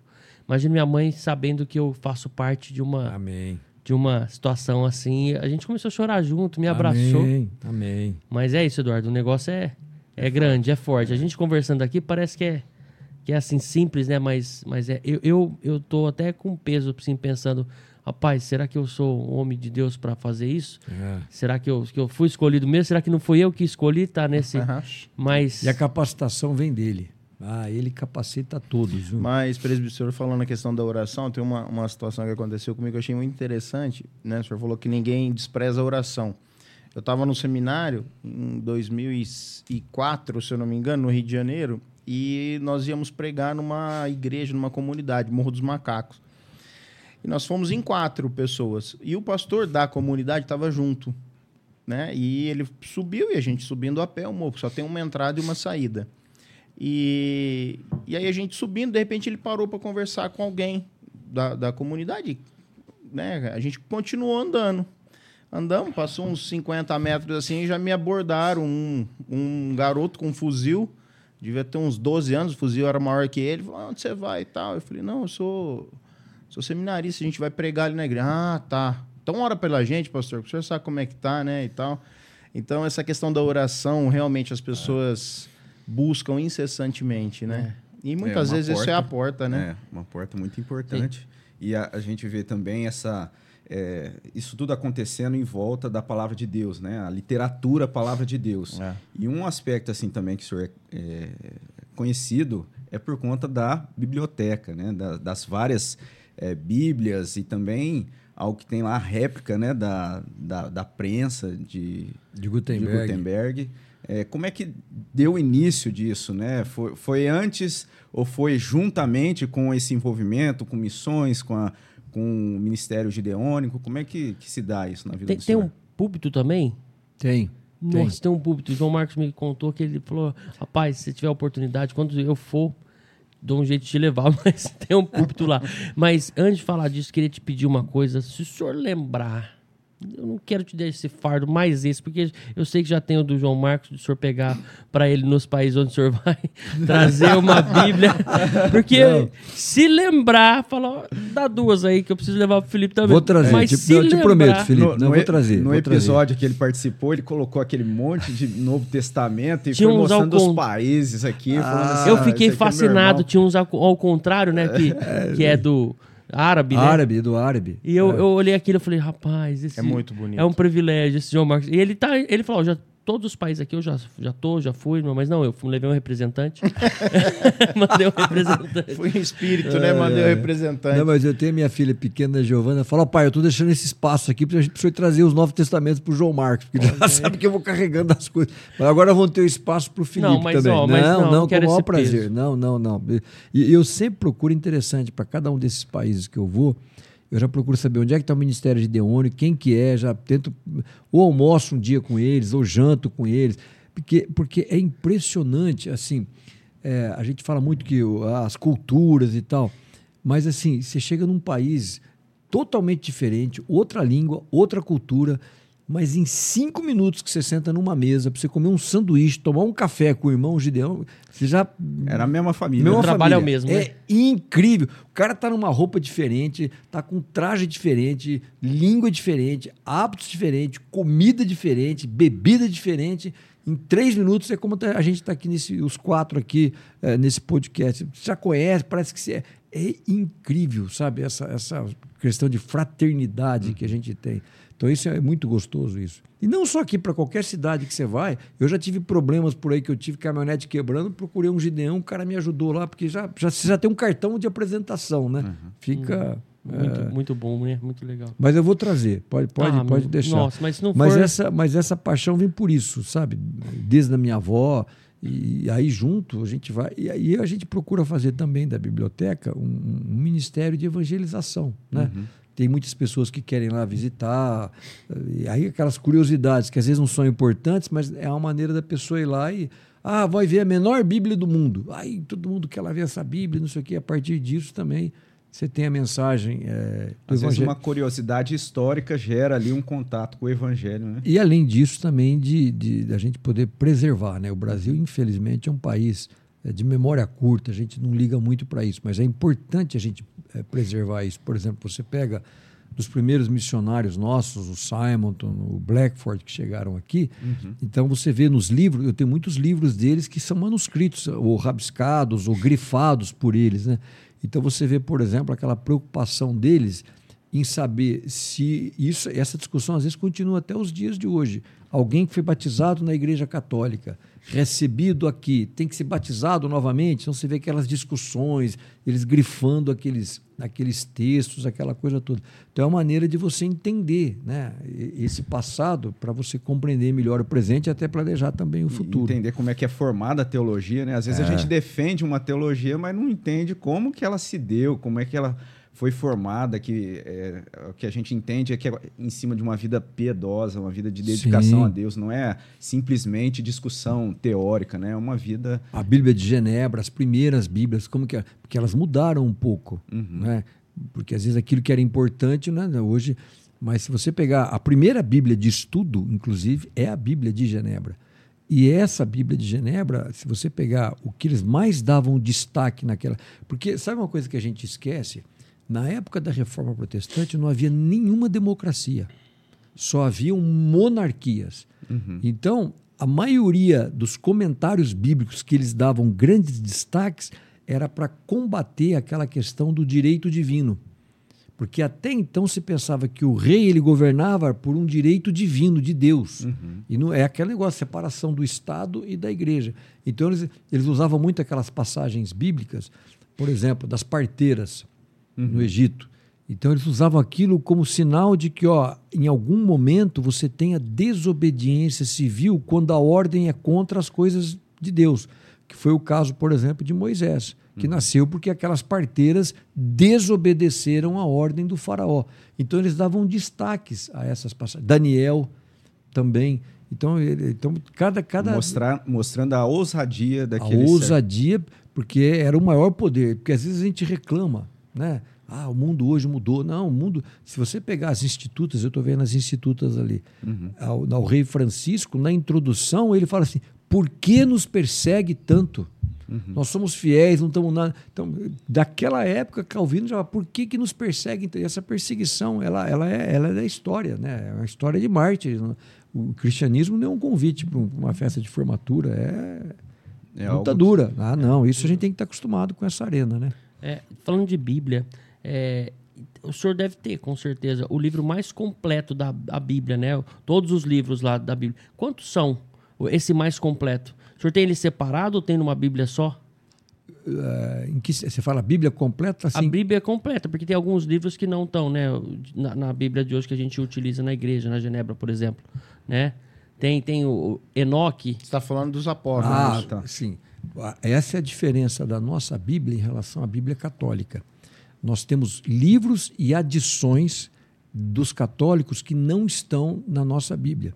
De uma maneira muito fácil, assim, eu gosto de usar muito isso, das pessoas poderem entender. É assim, é importante dizer isso. O nosso Novo eh, Testamento é igual da Bíblia Católica, mas o que é diferente é o Velho Testamento. No Velho Testamento, que você tem essas adições do livro de Enoque, Baruque, e ali você tem eh, também algumas adições, a a- por exemplo, a história de Susana, que não estão na nossa livra, e no na nossa Bíblia, que não são canônicos para nós. E a principal eh, fonte, tem vários motivos, É. mas o principal é que nós acreditamos no cânon judaico. Porque os hebreus, o judeu de uma maneira geral, é chamado de o povo do livro. Então ninguém conservou tanto uma escritura como os judeus. Então o nosso cânon é exatamente o cânon judaico, é o cânon mantido pelos judeus. A Igreja Católica pegou esse cânon e fez essas, esses livros e essas adições. Então essa é a principal eh, eh, diferença. Daí que você encontra, por exemplo, a questão da, da, da confissão auricular, então, essas coisas que ele, a, a missa de sétimo dia, que nós não temos e eles têm. Então, nesses livros, o pastor Robson pode falar bem sobre isso. Então, essas são as. é a gente tem isso só como curiosidade, né? mas ele- eles não são canônicos. Com questões históricas histórica também. para você muito- entender, né? Porque, por exemplo, tem, um- tem, tem, tem é, uma parte lá de, de, de Baruch que ele fala assim: ah, é, isso, tô, mais ou menos, né? Isso é mais ou menos o que eu quis escrever. Mas se não for assim, então você interpreta da sua maneira. e tal. Não é isso que a Bíblia fala. É, ele Bíblia- mesmo desacredita, ele aquilo que desacredita está é aquilo que ele está falando. Ah, não, não, ah, diz assim a palavra do Senhor. Veio a minha. Então, ah, é, são terminativos mesmo, né? Quando o sujeito fala na dúvida, fala, peraí, que evangelho Então não que é vamos esse? usar, não, né? É, é o que a gente não usa. E, mas, ah, então, dentro dessa mesma pergunta, é, eu queria saber se dentro da sua biblioteca tem todos esses livros, né? Sim, eu tenho. Eu tenho os eu De tenho. várias Que a gente religiões. chama de apócrifos. Né? Ah, tá. Não, eu tenho o Corão também. Ah, é? O Corão Tenho, também? tenho, tenho. Porque ele faz muito. O Corão tem mais de 300 referências a Jesus, para você ter uma noção. Né? E, e é importante você estudar para você entender, até como, como uma tática de evangelização, o que, que é importante para ele, para você saber como falar. E Paulo sabia disso. Né? Chega no momento que ele fala o Deus desconhecido. Então ele entendia o ambiente e eu acho que você tem que estar capacitado para isso. Pra, pra- isso que se chama missão transcultural, né? Você tem que estudar para onde você vai. E é muito interessante isso, por exemplo, nas traduções. Às vezes você fala cordeiro, para a gente é fácil, né? Agora, você vai para um lugar que não tem um cordeiro, que você falar um cordeiro para a pessoa, hum, né? A, a- a gente tem a imagem da serpente ser algo ruim. Né? Pra, tem muitos lugares por aí na África que a serpente é um negócio bom. Então você tem que saber como explicar isso. Essas diferenças culturais elas têm que ser eh, sem perder a originalidade, né? o que é original, mas você saber explicar isso para. E nas traduções, né, consegue por várias outras maneiras você entender isso. E, e qual que é a tradução que o senhor mais gosta da Bíblia? Que, que, que consegue te trazer um pouco mais de clareza, assim. Porque eu, sendo novo, vou ser bem sincero de verdade. Eu não sei nada de Bíblia. E, e onde, da onde eu tava, não, não mexia com Bíblia. Né? Tudo no seu tempo. Então, mas qual a tradução que quando- fala? quando- O senhor me indica, fala, não, essa aqui, ó. Eu uso muito a de Genebra hoje. Né? Rapaz, mas onde você ganhou lá a competição na, na igreja? Você viu? Não Rapaz, queria participar, teve uma gincana lá da- das crianças. E Mas aí a minha ele pergunta foi, é muito aí foi fácil. A pergunta lá, ele já acertou. E ninguém te mano. soprou, né? Não, quase ninguém. Umas oito pessoas. Tem até um vídeo de você rindo muito. Porque foi assim, eu vou, vou falar pro senhor. É, a pergunta era, qual foi o pai que, que se... Que, que- como é que foi Ficou mesmo? mudo. Que ficou mudo quando recebeu a notícia que ia ser pai, né? Aí, quando terminou essa pergunta, aí deu vários nomes lá, né? E o, correto era o Zacarias, né? Soube depois que alguém me Isa- falou. Zacarias Isabel. Aí, mas só que na hora que tava falando ali, na hora, antes de responder, eu falei, eu. eu também sou pai. Quem vai ficar A silêncio? igreja toda, né? Mas enfim, aí me sopraram o Zacarias. Mas eu acertei porque o Neto Toscano tava do meu lado, o Eduardo do outro lado, não tinha como não, não acertar essa, né? Inclusive você acertou também, não só pra lembrar. Eu, aqui. eu errei. Ah, eu tá, então também, pra- Muito errei, difícil. eu também. Também? Rapaz, Você tá não- vendo, irmão? Gente, Nem a a gente- pergunta eu não lembro. A gente, eu também não. E a gente até brincou, falou que aquele de quiz não era de Deus, não, É. porque olha, foi bem puxado. Ah, foi uma pegadinha. É, eu né? estudei Eu muito, acho. né? Eu tô num nível diferente É, de você. entendi. A régua subiu A aí. régua subiu. Ô, ô, presbítero, é, a gente sabe também que nessas viagens o senhor teve visitando muito dos missionários, né? A gente está numa série nesse mês de agosto é, tratando sobre missões e, e teve ali algumas experiências também com os missionários que a nossa igreja tem acompanhado, né? O senhor já teve na Tailândia, se não me engano, lá no Tive com o Adriano. Adriano. Tive agora em Guiné-Bissau, eu tive com, com O Ronaldo, o, o- o Rogério ali, né? Rogério. Também, é, eu tive lá com ele. Mas só respondendo a sua é, Ah. pergunta, o- o- fizeram essa pergunta para o Billy Graham e ele dizia o seguinte: olha, a melhor versão da Bíblia que eu tenho é dos meus pais e dos meus avós, que é o exemplo que eles deixam, né? Mas em termos de tradução, eu sou muito fã da revista e atualizada Almeida. Almeida. Ah, essa para mim. Tem, tem outras que complementam. Aliás, é interessante isso. Às vezes você vai preparar um estudo, você vai preparar um sermão, você vai em cima da Almeida. Né? A- a- tem a Almeida RC, que é revista e corrigida, e tem a RA, que é revista e atualizada. Eu, tem a Almeida 21, tem a nova tradução, da, NTLH, que é a nova tradução da linguagem de hoje. Então, às vezes, você pode pegar essas versões que, às vezes, em algum momento, elas, elas ah, ajudam a compreensão.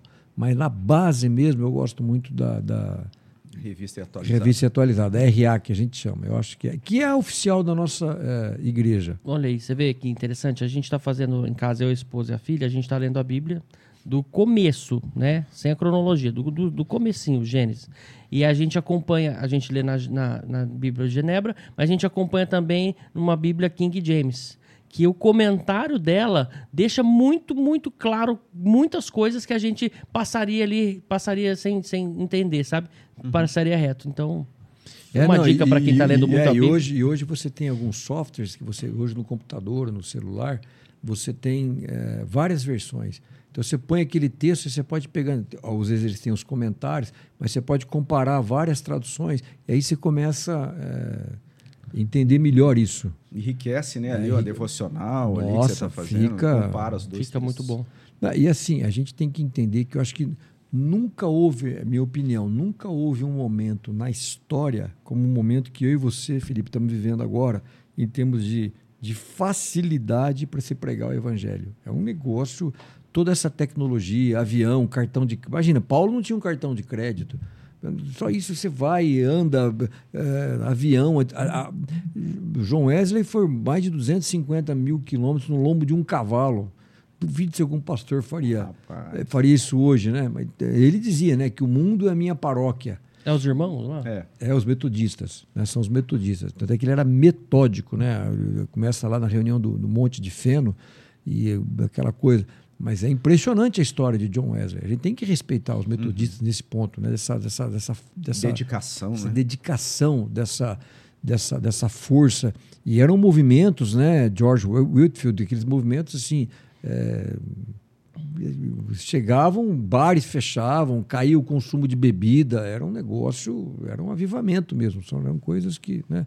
Então é, a gente tem que aprender um pouco. é, Que influencia a economia desses países que foram alcançados por eles até hoje. né? ah, sim. sim. tem- E aliás, para mim, eu tenho, eu gosto muito dessa parte, fé e trabalho, né? Por isso que a gente tem o site Fé e Trabalho também. Pode fazer o convite também para o pessoal. A quem às vezes, quiser, eh, não é um site evangélico em si.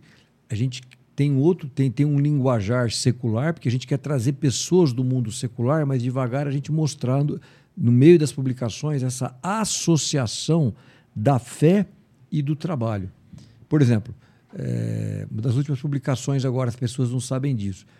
A palavra trabalho, trabalho no sentido do esforço físico, no original hebraico se chama avodá.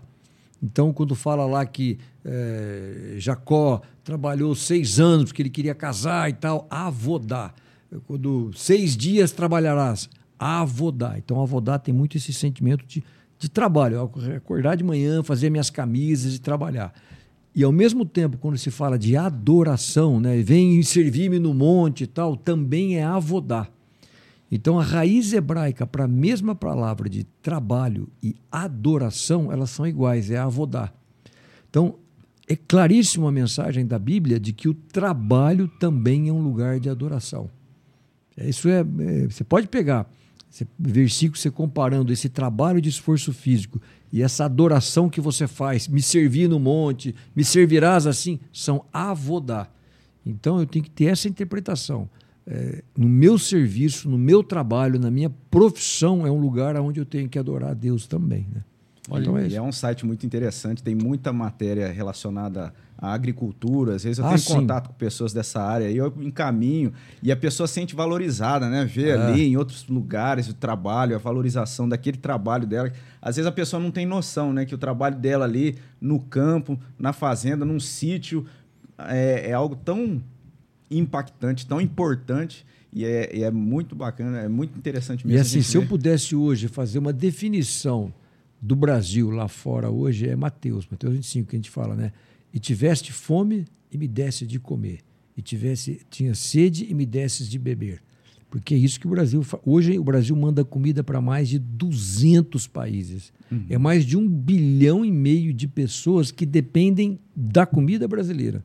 Então, a carne vai para 140 países, o frango vai para 160 países. Então, você imagina a importância que o agro não tem hoje na estabilidade, na paz mundial, né? no né? mundial. A gente tem que orar muito para que o Brasil saiba aproveitar disso e, e tenha essa essa noção né, dessa importância e não venha é, desperdiçar E, e nesse ponto que eu queria né? chegar, que é, essa é a minha opinião, eu acho que poucos países no mundo souberam entender a economia bíblica como os Estados Unidos. E, na minha opinião, essa é a razão por que eles são ricos. Ah, é cultural. Não, é essa visão, sabe, do mandato cultural. Gênesis 1, 28. O americano ele tem, tem essas raízes, né? Claro que é um país que também está se secularizando, mas ele ainda tem isso na sua base, essa visão do mandato cultural, dessa liberdade para poder empreender, coisa que a gente não tem aqui no Brasil. Esse é um dos motivos que eles. Isso foi fruto lá desses é, dos puritanos, desse pessoal que chegou ah, dessa sim. época de trazer, levar o evangelho, né? Tem, trabalhar tem um, com... Tem um estudo muito interessante que eles pegaram os pais fundadores, que lá nos Estados Unidos eles usam muito essa expressão, os pais fundadores são aqueles que fizeram a Declaração da Filadélfia, uhum. que para mim é um dos principais. Se você perguntasse para mim assim, olha, se você voltasse no tempo, com exceção da época de Cristo, que ano você gostaria de voltar? Eu voltaria para 1776 que é o ano da Declaração da Filadélfia e que é o ano da publicação da obra do Adam Smith, né? A Riqueza das Nações, e é quando se começou a Revolução Industrial. E tudo isso tem essa base teológica. A Declaração da Independência dos Estados Unidos começa assim: todos nós fomos criados iguais. Criados iguais, ou seja, essa é a primeira declaração de direitos universais humanos. Né? Olha, nós somos iguais não tem riqueza, não tem pobreza, não tem cor da pele, não tem nada, e dotados de direitos inalienáveis: o direito à vida, o direito à liberdade. Então, a interpretação para o americano, a liberdade é algo que é dado por Deus. Isso fala isso na declaração. Não é o governo que me dá a liberdade, que se for o governo que me dá a liberdade, isso é tolerância. Então eles têm essa visão diferente. E o mandato cultural é isso.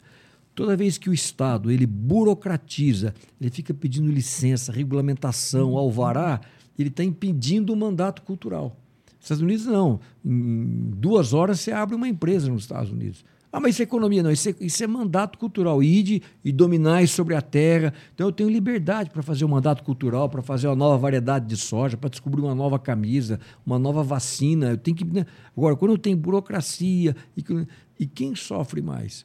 São os mais pobres. O cara quer abrir, às vezes, uma borracharia, quer abrir uma, uma pastelaria. O cara tem uma via cruz que demora seis meses para abrir uma empresa. É Então, burocrático. é, e isso é sobre. É, é uma coisa assim, desumana.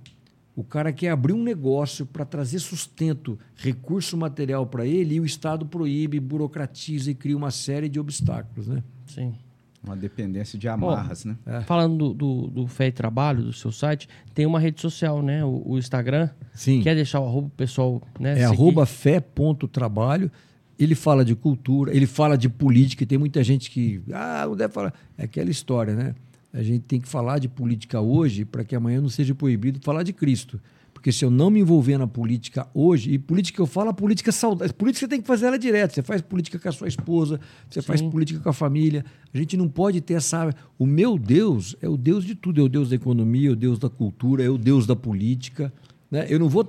O púlpito não vai virar um palanque. Mas os meus valores e eu, como cristão, eu também tenho que salgar. Eu também tenho que ser luz naquele meio. O que as pessoas têm que entender, acho que pra gente falar de política, não precisa ser filiado a um partido. Não. Né? Você pode fazer política e a gente faz política a todo momento, né? Isso é. É e, e você um tem, pouco, e né? você tem assim muitos eh, testemunhos belíssimos na Bíblia de pessoas que se envolveram na lida política. Sim. né? José, eu sempre brinco, José foi o primeiro ministro da Agricultura. E estava lá, estava na política, estava ali se envolvendo. Então, eh, todos eles, em algum momento, eles tinham essa articulação, essa, essa líder. Porque aquela história, se eu não ocupar esse espaço, alguém, Alguém vai ocupar. ruim vai ocupar. E às vezes vai ocupar contra aquilo, né? Proibições e uma série de coisas. Você vê essas, as últimas decisões agora, por exemplo, do governo, eh, estimulando o aborto. Eh, agora, essa última declaração, essa última resolução do Conselho Nacional de Saúde, permitindo o tratamento hormonal com crianças já a partir de 14 anos. Né?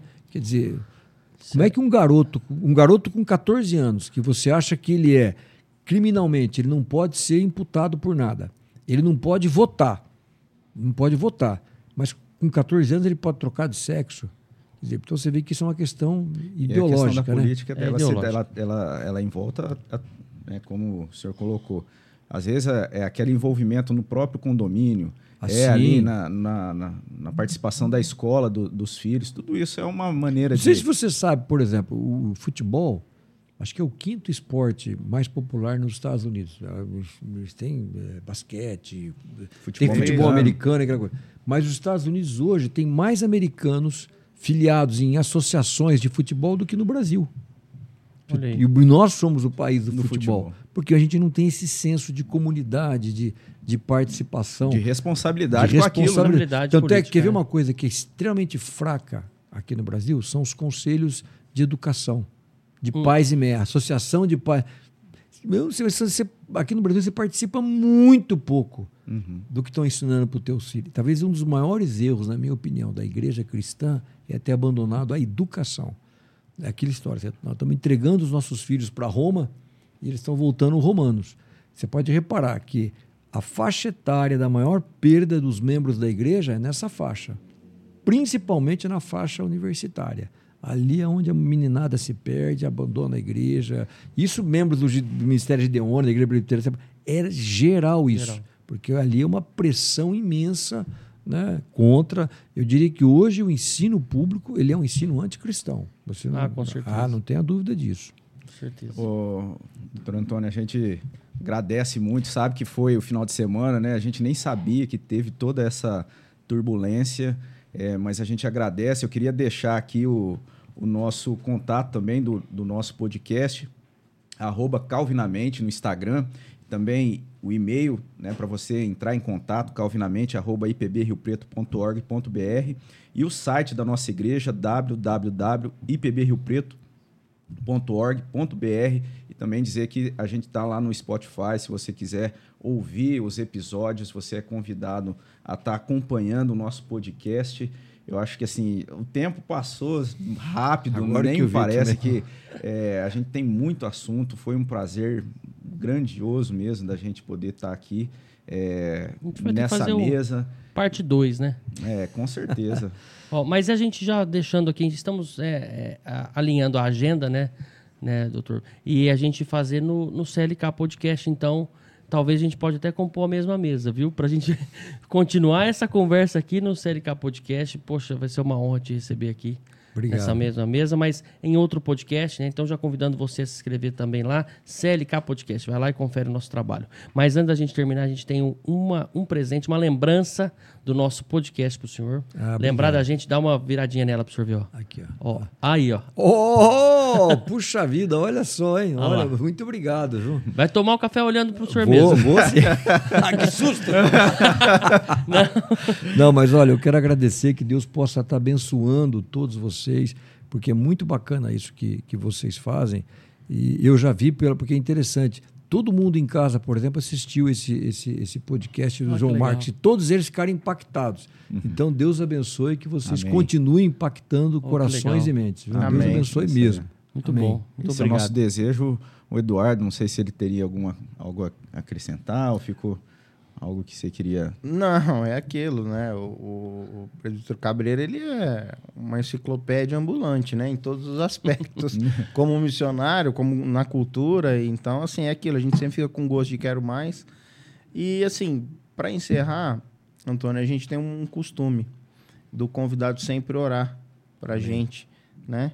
Então, colocando esse trabalho, colocando a igreja, colocando as nossas missões, né?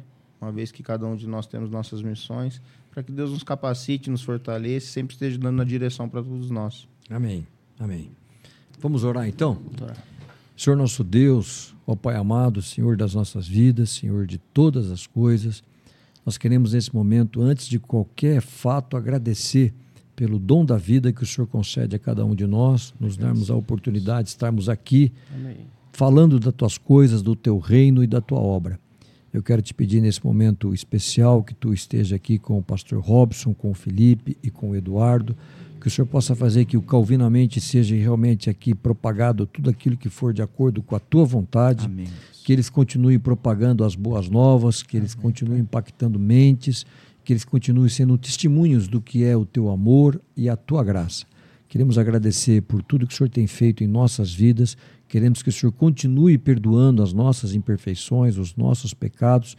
Queremos nesse mês de agosto que o Senhor esteja com os nossos missionários. Nós sabemos que conformosos são aqueles pés, que o Senhor os fortaleça, os segure, os sustente e que eles continuem sendo essa porta avançada do Evangelho. Fica conosco, abençoa a nossa igreja, nos guarde e nos proteja do todo mal. Esse é o nosso pedido, o nosso agradecimento em nome do nosso Salvador Jesus. Amém, Senhor. Amém. Amém. Amém. Graças a Deus, obrigado mais uma vez, presbí- presbítero Antônio. Agradeço você também. Você é convidado a continuar com a gente nos próximos episódios. Que Deus abençoe muito sua vida. Até lá.